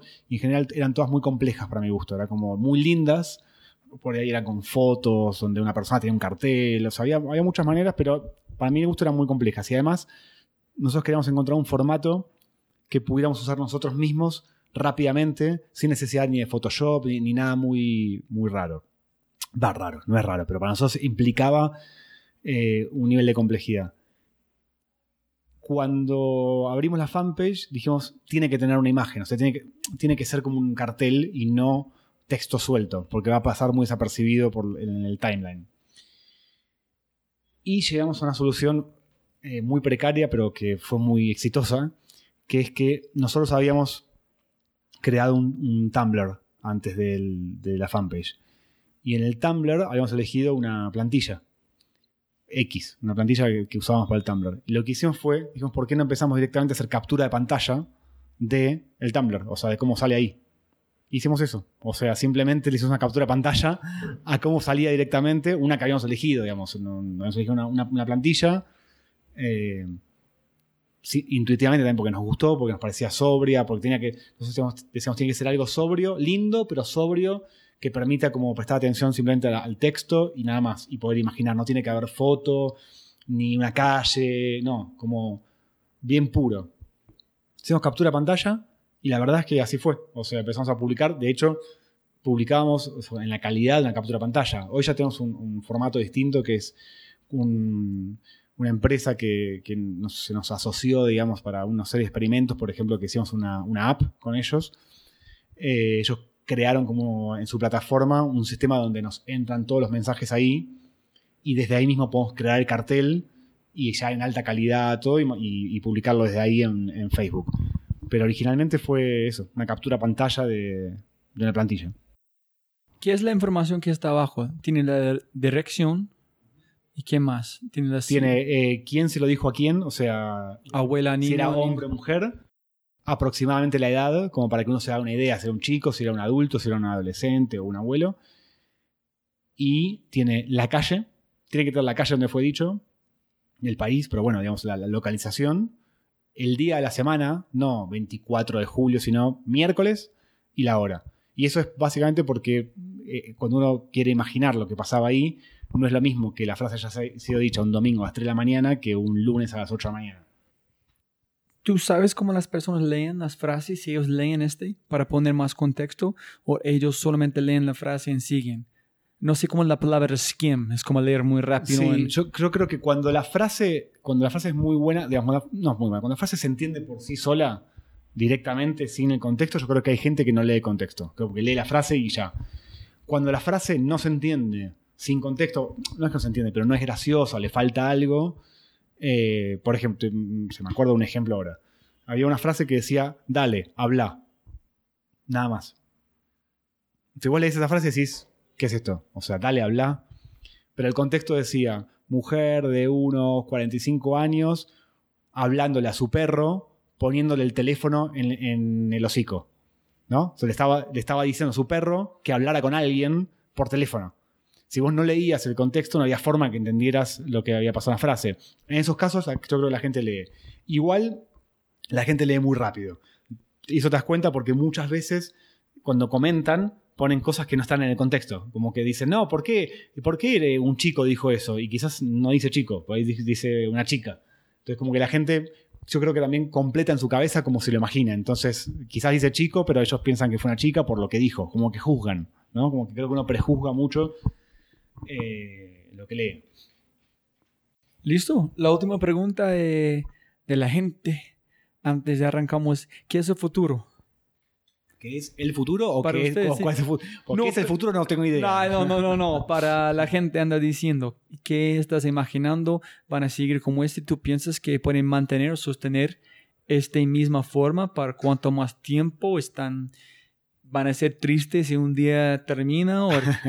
no, no, en serio, porque pensando es, tiene que cambiar, obvio puede crecer en ser un monstruo más grande, puede unificar un país, quién sabe qué pueden pasar, pero en tu mente, porque tú estás más cerca de todos a veces, es más complicado a ver qué está pasando, a veces más sencillo, pero ¿cómo, cómo lo ves en el futuro? ¿Qué es el futuro? ¿Qué quieres hacer? I mean, no, me imagino que no puedes escribir como 20 más libros, como libro como 33, la, la gente anda diciendo, no sé. Sí. Eh, no es juzgar, es solamente una, estar una, pensando. No, no, está perfecto. Hay, hay, una película de Woody Allen que se llama Annie Hall, en la cual él tiene un diálogo con Diane Keaton, donde le dice, son, ellos son como una pareja que están por separarse, y le dice, las relaciones son como los tiburones, si no avanzan se mueren. Y acá tenemos un, un tiburón muerto, le dice, ¿no? Él, él a ella. Yo creo que esa frase me gusta mucho y creo que es aplicable a muchas cosas. Creo que la mayoría de las cosas en la vida, si no avanzan, se mueren. Y, y, la gente anda diciendo no creo que sea la excepción. Eh, por la cantidad de gente que tiene, por el, digamos, por el tiempo que le dedicamos, etc., puede seguir así quizás mucho tiempo. Pero uno mismo se aburre o no, no, es difícil que no se mantenga, sobre todo porque es un proyecto que no da dinero, o sea que no, digamos, nosotros no vivimos de este proyecto, entonces tampoco tenemos una responsabilidad para con el proyecto en el cual tengamos que, eh, seguir haciéndolo.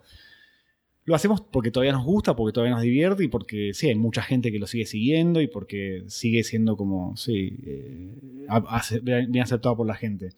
Ahora, en, la evolución que puede tener, estamos todavía trabajando en eso, es algo bastante reciente, pero creo que una evolución interesante sería que mm, empiezan a haber contenidos creados a partir de las frases.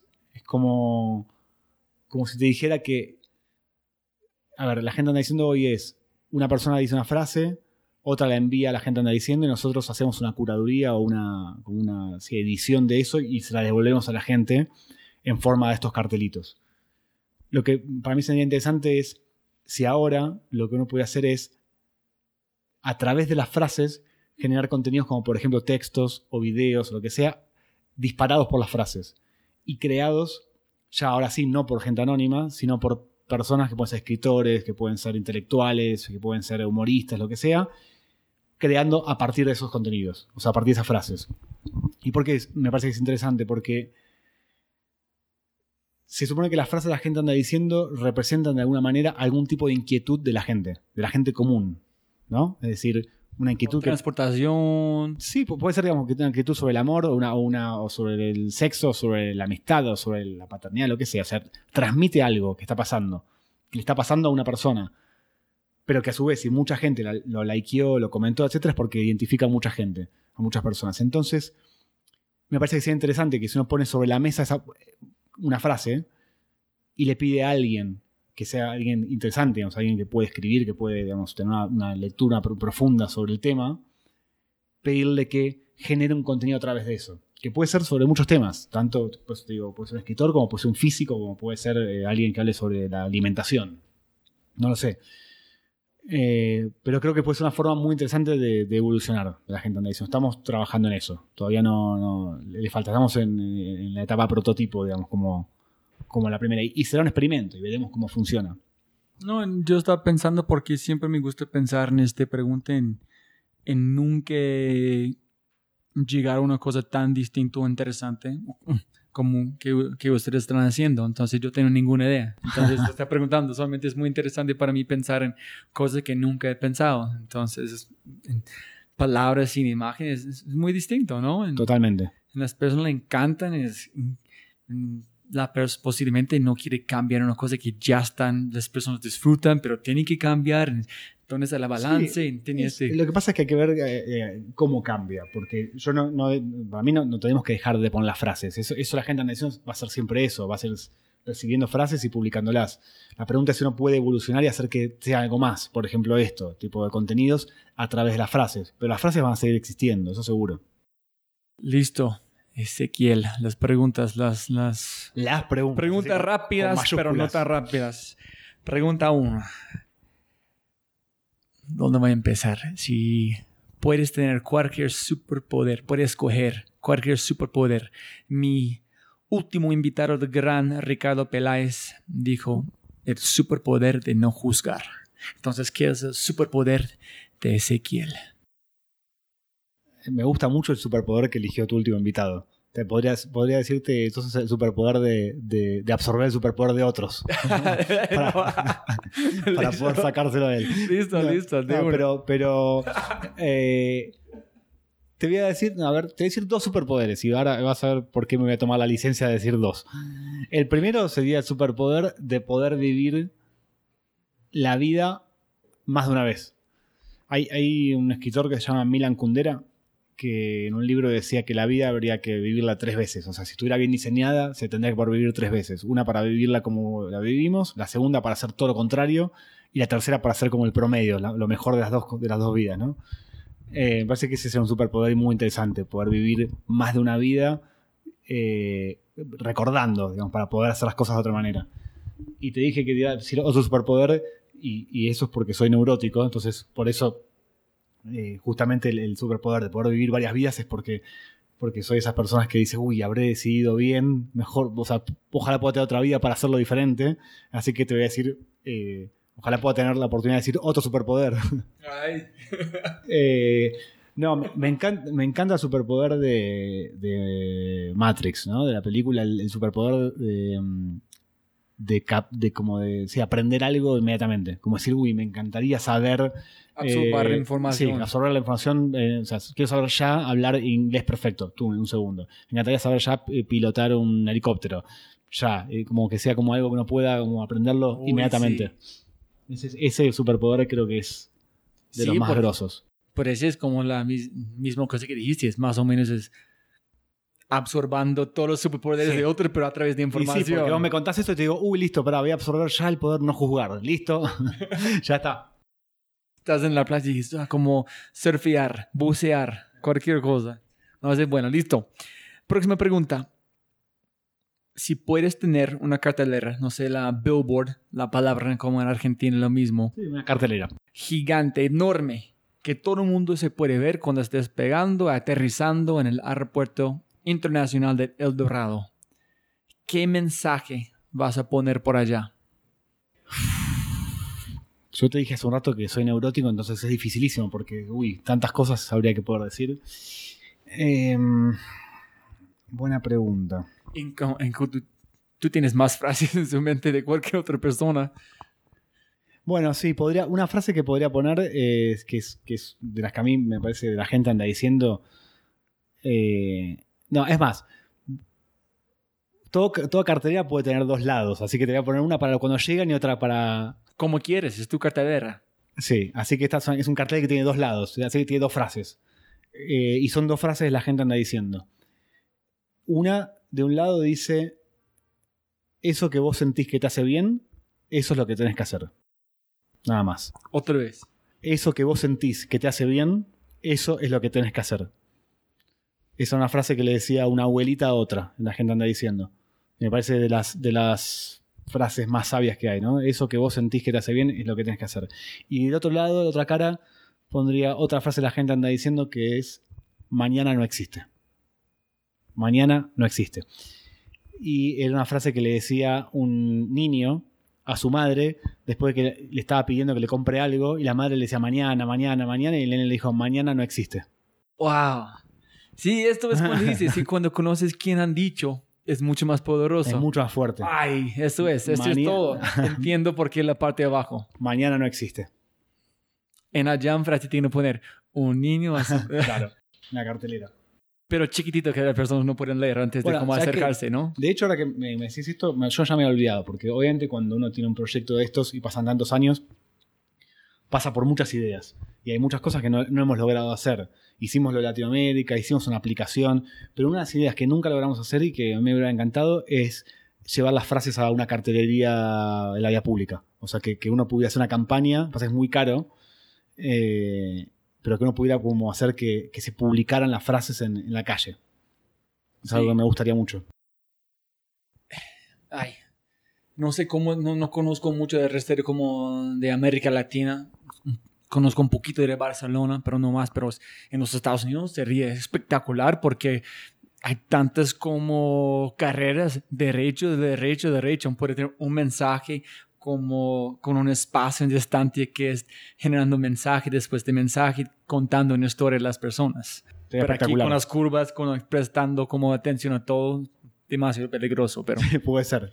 No, pero puede ser en lo que acá llaman eucoles, ¿no? que son como los, los espacios de vía pública, de los, los refugios colectivos y eso. Pero sería muy lindo para mí, poder llevar la- las historias de la gente a la calle. También se, se haría muy lindo adentro del aeropuerto de El Dorado cuando tu avión no está parqueado tan lejos y tiene que caminar como tres kilómetros para llegar como mensaje después de mensaje, ¿no? Puede ser lindo sería lindo, sí. Listo. ¿Qué, ¿Qué fue o qué era la mejor consejo que has recibido en tu vida? ¿En de dónde viene? Puede ser directo o indirecto, de una persona o no persona. Uf. Eh, qué difícil este. ¿Te queda una pregunta más? Sí. Pasamos eh, a la otra y sí, la, la voy a, listo. a pensar más. Eh, hay dos más, pero la uno para pensar más es ¿qué es éxito? Ok. ¿Y quién es un éxito o exitoso en ese sentido para vos? Yo creo que, a ver, te voy a responder a esa pregunta que tiene un concepto abstracto como, el éxito, con otro concepto abstra- abstracto que es la felicidad. Eh, creo que definitivamente el éxito tiene que ver con estar lo más feliz posible durante la mayor cantidad de tiempo posible. Y digo lo más feliz posible porque no creo en la felicidad como palabra así mayúsculas, esa cosa que supuestamente estamos todos buscando, la felicidad. Creo que no existe como tal. Pero sí creo que existen estados de serenidad o de, o de, de flow, como de, fluir, como de decir estoy como en un estado donde las cosas fluyan y, son, y están en su lugar. Y para definir eh, un poco eso, voy a, también a robarle a una amiga una frase. Un, momento que, estaba como medio obsesionado con, con, la felicidad, con el tema, y quería hacer como un documental sobre la felicidad. Entonces, cada vez que estaba con alguien le preguntaba qué era, qué es la felicidad para vos. Y mm, una amiga, una vez le pregunté eso y, le dije, ¿qué es la felicidad para vos? Y me dijo, no querer estar en ningún otro lugar ni en ningún otro momento. Y me pareció como la definición de felicidad más precisa, más simple y más hermosa, ¿no? Como simplemente cuando uno no quiere estar en otro lugar, ni en otro lugar, ni en otro momento, creo que es la felicidad. Y creo que el éxito es cuando uno, a uno le pasa eso muchas veces durante el día, durante muchos días pero estás hablando cuando la persona es consciente que no quieren estar en otro lugar o cuando solamente es presente en el momento, no está pensando en otra cosa. No, creo que es cuando, cuando es consciente, cuando, digamos que cuando uno no está feliz, está como pensando, uy, me gustaría, no sé, puede ser nostálgico, decir, qué lindo es estar eh, donde estaba hace 10 años, o qué lindo viajar, o qué lindo estar haciendo otro trabajo, o estar con otra pareja, o estar eh, con otra familia, no sé, lo que sea. Cuando está feliz, o lo más cerca de la felicidad, uno simplemente no quiere estar en otro lugar, o sea, quiere estar donde está haciendo lo que está haciendo. Creo que para mí éxito es eso, porque la verdad es que, es que mm, la mayoría de los, de los conceptos que entendemos asociados o que, usamos, porque yo también uso la palabra éxito y la debo, haber usado hoy en este podcast, eh, como la gente anda diciendo, por ejemplo, los términos que uno usa en general para éxito no, creo que describan exactamente el éxito real. Porque, por ejemplo, el éxito puede ser medido en plata, en dinero, puede ser medido en likes, en mi caso con, la gente edición se puede medir como en likes, en, shares, se puede medir en tiempo. ¿En qué se, o sea, ¿se puede medir el éxito? Esa sería una pregunta. Si uno lo tuviera que medir al éxito, seguramente caería en lo cuantificable, como los likes, el dinero, eh, los aplausos, eh, los elogios. Pero yo creo que muchas veces uno termina, llega ahí y es muy efímero eso. O sea, es muy, muy efímero. El dinero, eh, los likes, los elogios. Se, acaba muy rápido. Me parece que, que, es que de hecho, para mí es mucho más exitoso. Por ejemplo, en mi caso, en la agenda anda diciendo, podría ser que es mucho más exitoso todo el tiempo que he pasado en ese proyecto, no queriendo hacer otra cosa, o sea, disfrutándolo, diciendo qué lindo hacer esto, qué divertido, qué entretenido, qué bueno, qué interesante, qué nutritivo, qué enriquecedor, que el hecho de que tenga 7 millones de personas o de que hayamos logrado hacer dos libros o de que haya mucha gente que lo reconozca. Creo que es mucho más exitoso lo otro y mucho más difícil aparte de lograrlo. Eh, no, ¿y quién es exitoso? ¿Me pedís un nombre? ¿Un nombre de apellido? O... Sí, es, eh, y la idea con estas preguntas es, cada persona tiene su propia definición, en, cada uno están, ¿cómo se enriquezando? El, como, como agregando valor a mi vida, en, yo sé que los, los oyentes. Entonces, una persona como Sergio Baón, que es el fundador de Stereo Picnic, algo similar de la felicidad y me dijo, cualquier persona que está viviendo su vida como este para mí es un éxito. Otras personas como Daniel Juste eh, de Design dijo al hombre, ay hijo de madre, pero como recuerdo el nombre, pero el hombre que inventó la cosa para el corazón, que es colombiano. Él dijo, este man es un éxito, están un ingeniero eléctrico han salvado en realidad millones de vidas. Para mí ese es un éxito. Entonces, como en este momento también puede ser distinto. Sé que el mañana puede tener una definición distinta, pero en este momento... Sí, eh, eh, me, quedo pensando y, le quiero agregar algo a la definición de éxito. Quizás eh, le, agrego, complejidad, si querés. Como si subimos de nivel de, éxito, creo que además de ser feliz o de, no querer estar en ningún otro lugar ni en ningún otro momento, me parece que otro, otro término, otro punto es el de ser uno mismo que es probablemente lo más difícil que existe en la vida. O sea, ser uno mismo. ¿Por qué es difícil? Porque primero es saber quién es uno mismo, o sea, ¿no? conocerse a uno mismo y entender realmente quién es uno, quién no es uno, y luego salir al mundo y aplicarlo, o sea, y ser uno mismo todo lo posible, todo el tiempo, ser auténtico, ser verdadero, y, y además ser feliz, es muy complejo. Creo que eso, una persona que logra todo eso, me parece una persona muy exitosa. Este fue la, la cartelera del presidente de, de, de Banco Colombia. ¿Qué decía? Ser como tú lo mismo. Sí, como tú puedes hacer esto los días, ese es el éxito. Es que, es que sí. A ver, como decías de, no sé, el éxito del tipo que inventó algo para el corazón y salva vidas, la verdad es que también es éxito. O sea, estoy seguro que la persona que hizo eso es exitosa. Eh, pero, pero me gusta una definición un poco más amplia que no deja fuera al 99,9% de los mortales, ¿no? Porque también lo que sucede cuando uno ve estas historias tan inspiradoras, que es muy de este mundo también, ¿no? De vuelta, muy del mundo TEDx, de las charlas TEDx, y ¿no? Como que entonces uno ve el tipo que inventó el coso del corazón, el tipo que salva vidas en la India, y uno dice, wow, qué groso, espectacular, pero la mayoría de nosotros no somos eso o no podemos ser eso, y es más, quizás ni queremos ser eso, pero por algún motivo vemos eso y decimos, uy, eso es el éxito, yo quiero estar ahí. Y me parece que, que, es, es tramposo porque lo más probable es que no quieras estar ahí, porque vos no sos esa persona. Es, eh, hay una frase ¿no? que dice, eh, sé vos mismo porque todos los demás puestos están ocupados. ¿No? Eh, no sé ni quién es, pero, pero es así. Me parece que, que como inspiración es poder ser, poder ser uno mismo lo más posible. que ojo, es un trabajo de toda la vida ser uno mismo. Es un trabajo de, de autoconocimiento y después de poder aplicarlo me, parece, no sé, creo que es eh, más rico el éxito desde ese lugar para, que todos podamos un poco ser eh, exitosos en ese sentido. Y, pensando en quién es exitoso, no sé, ahora me vino a la mente alguien que ni sé el nombre, pero me vi el otro día un documental eh, que se llama algo así como Which Universe Are We In? Algo así. ¿Lo viste? Bueno, es, sobre, es sobre ciencia, sobre el multiverso. Bueno, es una. Eh, entrevistan a cuatro o cinco científicos que están trabajando en física cuántica y en, las teorías del multiverso, que es básicamente la idea de que no existe un solo universo, sino que hay muchos universos, millones o infinitos. Y hay una mujer ahí en ese, en ese documental. En realidad, a todos los vi muy felices, a todos los científicos, pero en especial la mujer que aparece al final, eh, realmente la veía y decía: Esta persona es feliz.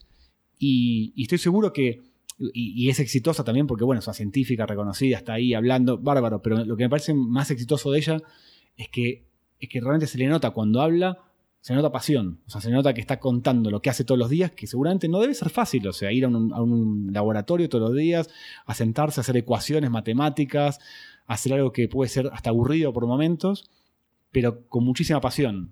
Eh, yo creo que esas personas que vi ese documental eh, casi todos los días piensan no quiero estar en ningún otro lugar ni en ningún otro momento y, realmente son ellas mismas porque están haciendo algo que, las motiva profundamente.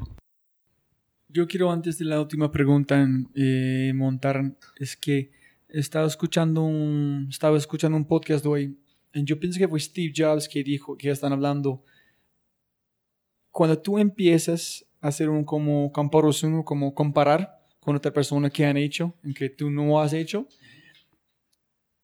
Steve Jobs dijo, cuando tú ves alrededor todas las cosas espectaculares que, puedes ver, un Mercedes-Benz, una, eran construidos de personas igual de vos. Solamente las personas hicieron. Pero no fue más inteligente, nada. Son, somos de la misma material. Unas personas poco, son son brillantes en ese sentido, pero en realidad son personas normales. En cuando tú siempre estás como tratando de hacer este como, ay, ellos han hecho eso, yo no, es muy destructivo. Entonces, como dijiste, si tú puedes ver como algo, no, yo voy a hacer que yo pueda hacer en, ya, ¿no? Posiblemente llegar a la parte que dijiste, que es felicidad en un momento, no estar como no quieres estar en otro lugar, es un éxito. Sí, que además yo creo que cada ser humano tiene una riqueza maravillosa, o sea, la identidad de cada uno. Eh, de hecho, la, creatividad creo que más pura que viene de ahí, es de cada uno. hay, digamos, afuera, en el mundo exterior hay un montón de cosas interesantes, pero lo que uno tiene adentro de uno mismo no lo tiene nadie más. Entonces, si uno logra identificar qué es eso que es uno mismo y lo puede plasmar luego hacia afuera, seguro va a estar siendo exitoso, porque aparte está ofreciendo al mundo algo que los más no tienen. O sea, seguro. Y que seguramente es rico. Entonces, la pregunta que no contestaste sobre la, el mejor consejo. El consejo. Pero si no, no tienes respuesta, voy a como darte otra opción, que es la última pregunta más o menos. Hay cosas que no, de no hablamos en esta conversación que quieres compartir antes de terminamos. Y si hay una cosa, un consejo, una idea, cualquier chispa para dejar con los oyentes escuchando, ¿qué quieres decir a ellos? Eh, uf. Oyentes, dos puntos. Eh, no, la, verdad es que profundizamos mucho acerca de, muchas cosas de, la gente anda diciendo y, también ahora que hablamos sobre el éxito y la felicidad, digamos, creo que mi- un poco entre el cartel que dijimos que pondría en, el aeropuerto, esa frase de eso que, vos sentís que te hace bien, eso es lo que tenés que hacer, que de hecho eso es un consejo, o sea, es un consejo que no me dieron a mí, pero, pero de alguna manera lo daba una abuelita a otra y, llegó a mí a través de la gente anda diciendo. Eh, entre eso y- y esto que hablamos de la felicidad, yo creo que ese es el mensaje que a mí me gusta dar en general. De hecho, cuando damos charlas para contar el caso y todo, siempre termino con esa frase. Básicamente por, lo que hablábamos recién de, esta cultura que, estamos viviendo hoy, donde, sobre todo la cultura emprendedor, ¿no? Con- donde hay como, un montón de, paradigmas de personas que, que uno ve como, como aspiracionales, como que no dice, uy, no, entonces yo tengo que poder... eh, ahora que digo esto, estoy pensando otra cosa, pero perdón por la... No, eh, Viste que así funciona, pasa cuando así funciona de- el pensamiento. sí, va de un claro. lado para otro. No, eh, me estaba pensando que como una frase, casi como un consejo, que no me lo dijo nadie, pero lo puedo, me lo digo yo a mí mismo ahora, es no le hagas caso a la publicidad. No le hagas caso a la publicidad. Y lo digo porque la publicidad, igual no es porque sea la publicidad en sí misma, es, es toda la cultura que estamos viviendo, pero la publicidad, que es un reflejo de la cultura, lo profundiza mucho, eh, nos, nos invita a un montón de cosas que por eso son imposibles. ¿no? Como, yo justo hace un rato te decía, bueno, hay que ser uno mismo, eso es muy publicitario, ¿no? Be yourself es un mensaje muy publicitario. Eh, a, mí, a mí me molesta un poco cómo, cómo este, como este transmedia o la publicidad o la cultura nos está dando un mensaje muy contradictorio todo el tiempo que es como el ser uno mismo, pero además eh, como ser emprendedor, hacer eh, todo por tu cuenta y, y triunfar y ser exitoso, etc. Y entonces mucho, veo que hay mucha gente que dice, bueno, entonces me salgo de la empresa donde trabajo o me voy a hacer mi proyecto, mi sueño. Y después, eh, o, simplemente sé feliz, ¿no? Que también te dicen mucho eso, como sé feliz, sé feliz, sé feliz. Y la verdad es que la construcción de la felicidad es muy difícil, la construcción del emprendimiento es muy difícil, eh, ser uno mismo es muy difícil y esa es la parte que no te dicen. digamos, como que simplemente te dicen, eh, hace esto, ¿no? Como si una, especie de cápsula o de, como de, un consejo sí, encapsulado, una pastillita que uno se toma y, pasa así. Y creo que genera mucha frustración. Hace un rato hablábamos de los, sí, los Steve Jobs, digamos. eh, Viste que Steve Jobs dio una charla que fue muy interesante, que está el video y todo el mundo la vio, que es él hablando a los egresados de una universidad Stanford. en Stanford. Esa charla nos inspiró a muchos, pero también nos frustró a muchos, me parece, porque, porque uno ve y dice, puta, ¿y por qué yo por qué no soy Steve Jobs? ¿No? O sea, ¿por qué? Si ahí lo ves tan tranquilo hablando y cómo en realidad él se animó a, a romper con su universidad en ese momento y, bueno, toda la historia que él cuenta. Estoy mezclando muchas cosas a la vez, pero creo que en el fondo lo que trato de decir es que estamos todos viviendo como un boceto, ¿no? O sea, la, vida es un work in progress para todos y que nadie tiene, como decimos en Argentina, la posta, que es como la, verdad, o sea, la verdad de, de- cómo hay que vivir. Y, la publicidad es, sí, nos, es parecía como si nos dijera cómo hay que vivir y parece que lo estamos inventando todos en la marcha, ¿no? O sea, como a medida que vamos como experimentando. Con lo cual, para cerrar, como hacemos, toda esta historia, creo que al fin y al cabo es permitámonos también experimentar cosas sin, sin presión, no sé, sin la presión de si esto va a ser exitoso o no, de si esto va a triunfar o no va a triunfar, si lo que estoy haciendo me va a hacer feliz o no, digamos, uno tiene que agarrar y experimentar. Porque al fin y al cabo, me- para mí, la vida es un poco como vivir historias. O sea, para. que- o sea, creo que estamos un poco acá para, para vivir historias, experimentarlas y contarlas, ¿no? Como que cada uno, y de hecho, lo que vos hacés con estos podcasts es un poco entrar un ratito en la vida de una persona, conocer su historia y, y- y transmitirla. Eh, probablemente si hablamos dentro de un año, yo te voy a dar otras respuestas, seguramente, Claro. hasta más preguntas, y, y te va a pasar con cualquiera eso. Y, es porque nadie tiene la posta y estamos nada, experimentando viviendo y, ya. Siempre también me gusta robar una idea de mis invitados. Me, me encanta, me encanta que dijiste que la, pienso que la vida es un boceto. Eso es.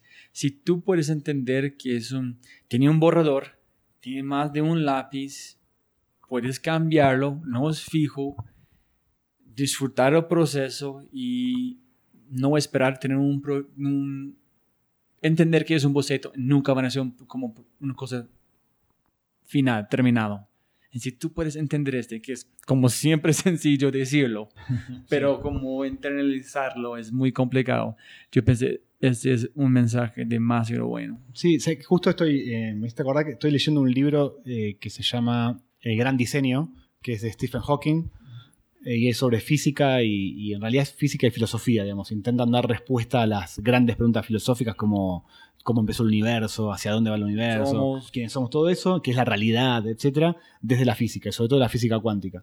Y, la- y, mm, voy a, a hablar de esto con mucha ignorancia, porque no soy físico y porque lo vengo leyendo hace poco. Pero la, la física cuántica tiene eh, un concepto muy interesante que es el principio de incertidumbre, que lo descubrió lo inventó Heisenberg. Eh, y el principio de incertidumbre básicamente es que de- detectaron que la física cuántica, que es básicamente la física que analiza los procesos atómicos o subatómicos, es decir, las cosas que suceden a nivel átomos, protones, quarks, etc., necesitan el principio de incertidumbre porque a diferencia de las leyes newtonianas, o sea, la gravedad y las, leyes que uno conoce normalmente, no hay certidumbre. O sea, por ejemplo, no se puede saber a qué velocidad está yendo un electrón, por ejemplo, o si sabes eso, no puedes saber dónde está. Y me, pareció muy interesante porque más allá de que es un término complejo dentro de la física, me parece que es ese tipo de cosas que van a empezar a impregnarse en la cultura. Cuando la física descubre cosas nuevas, después empiezan a popularizarse y después eso me parece que se mete en la gente. Y creo que cada vez más vamos a vivir con el principio de incertidumbre, que es aceptar que no se sabe. O sea, que no se sabe lo que va a pasar, que no se sabe quiénes somos, que somos una cosa hoy, somos otra mañana, u otra dentro de una hora. Eh, y que nos cuesta mucho vivir así, porque es, es dificilísimo. O sea, vos me preguntaste qué es el éxito. Y en realidad yo te tendría que decir, te voy a responder lo que es el éxito para mí hoy en este momento, en este instante. Pasa que uno no hace eso porque es una locura vivir así, pero la realidad es que esa es la vida. O sea, lo de un boceto es mucho más complejo con boceto. Es que, es que hoy es un boceto, mañana es otra cosa, mañana el boceto es de otra manera, hoy escribo con lápiz, mañana escribo con un bolígrafo y después escribo con, directamente con una tiza o voy a escribir con carbonilla. Eh, eso es lo más loco de todo. Digamos, como poder subirse a ese principio de incertidumbre me parece que puede ser las cosas más eh, valiosas y complejas que puede hacer un ser humano. Sí, señor. No, no, me- estoy pensando, tengo Qué incierto. No, no, es, es- no, en este momento estoy hablando, estoy pensando que es la única palabra que como puede pensar en ese momento es filósofo. Tuvimos una conversación que fue este, fue como espectacular, fue la primera conversación que fue, no sé cómo es, rotonda, no. ¿Cómo es? ¿Redonda o una rotonda? Una redonda es un círculo. Una rotonda sería como cuando uno va con el auto y, y entra en una va con el carro y entra como una rotonda y empieza a dar vueltas adentro de una rotonda. Sí, sí, los dos. No salimos nunca, ¿eh? No, no, pero eso es. No fuimos a ningún lado, Porque si digan qué es éxito, llegas, ¿qué es felicidad? Oh, no, felicidad. ¿Qué es felicidad? Felicidad es este. Y llegas al mismo punto, ¿no? Es como el boceto. Es como los electrones. No s- sabes que están allá, pero en qué punto están. En la conversación mañana estamos en otro punto, o posiblemente estamos en el mismo punto, en la misma conversación. ¿Quién sabe? Bueno, es que para cerrar con eso que me dijiste filósofo, me, me acordar de una definición de filósofo que escuché una vez que decían que un filósofo es un hombre ciego que está en un cuarto totalmente a oscuras buscando o un sombrero negro que además no existe. Eso sería, sería un filósofo. y además, Ya, ya. eh, eh, esa es la rotonda de la que hablaba. Estamos dando vuelta a la rotonda y vamos y venimos, vamos y venimos, no vamos a ningún lado. Pero bueno, pero nos divertimos. No, no, espectacular. Y cada vez yo, yo pongo una, un frase para cada persona que ellos han dicho, "Ne- eso es, es tu frase allá. Entonces, como yo, em- como empezamos, no puedes ganar más tiempo para ganar más plata. Entonces, mil, mil gracias de corazón. Si no fue una conversación alucinante, entonces, mil gracias. Muchas gracias a vos, Y felicidades por todo lo que han hecho con este y espero que, no sé, no sé qué es el futuro para la gente anda diciendo, pero yo sé que con que estás haciendo es espectacular. Entonces, chapo, felicidad. Muchísimas gracias, Robbie. Chao. Gracias a vos y saludos. Antes de irnos, si les ha gustado lo que han oído y desean acceder a todas las personas mencionadas, los sitios, herramientas, etc., por favor vayan a www.thefryshow.com forward slash pod. Además, si desean recibir herramientas creativas cada viernes para utilizar en su día a día, tales como música, aplicaciones, servicios, citas, libros y mucho más, vaya a www.thefryshow.com. Como siempre, jóvenes amigos míos del corazón, mil, mil gracias a todos por su atención y espero que tengan algo tangible de la entrevista que puedan utilizar para abrir una nueva oportunidad u oportunidades en sus vidas. Y como siempre para mis invitados y lo más importante, los oyentes, siempre se pueden ganar más dinero, pero nunca se pueden ganar más tiempo. Y de mi corazón, gracias a todos por su valioso tiempo y abrazos grandes. Chao. Este episodio está patrocinado por Cabeza Rota, un estudio digital de animadores, diseñadores e ilustradores. Cabeza Rota brinda trabajo de alta calidad, buenos precios y entregado a tiempo. Si quieres ver más, se puede ver su trabajo y obtener más información acerca de ellos en www.cabezarroto.com. Eso otra vez es www.cabezarota.com. En sí, vas a enviar un mensaje en su página web. Habla de este podcast. Se puede recibir 20% de descuento en tu primera animación, logotipo, diseño web. Una vez más, www.cabezarrota.com.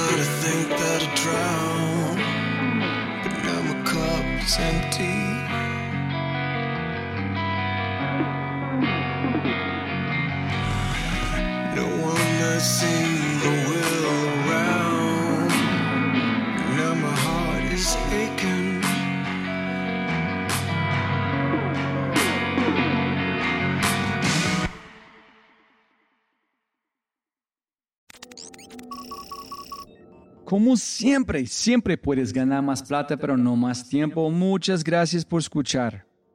Antes de terminar, unas cosas importantes para preguntar y mencionar. Número uno, deja una calificación Spotify. Ya, ya, déjala.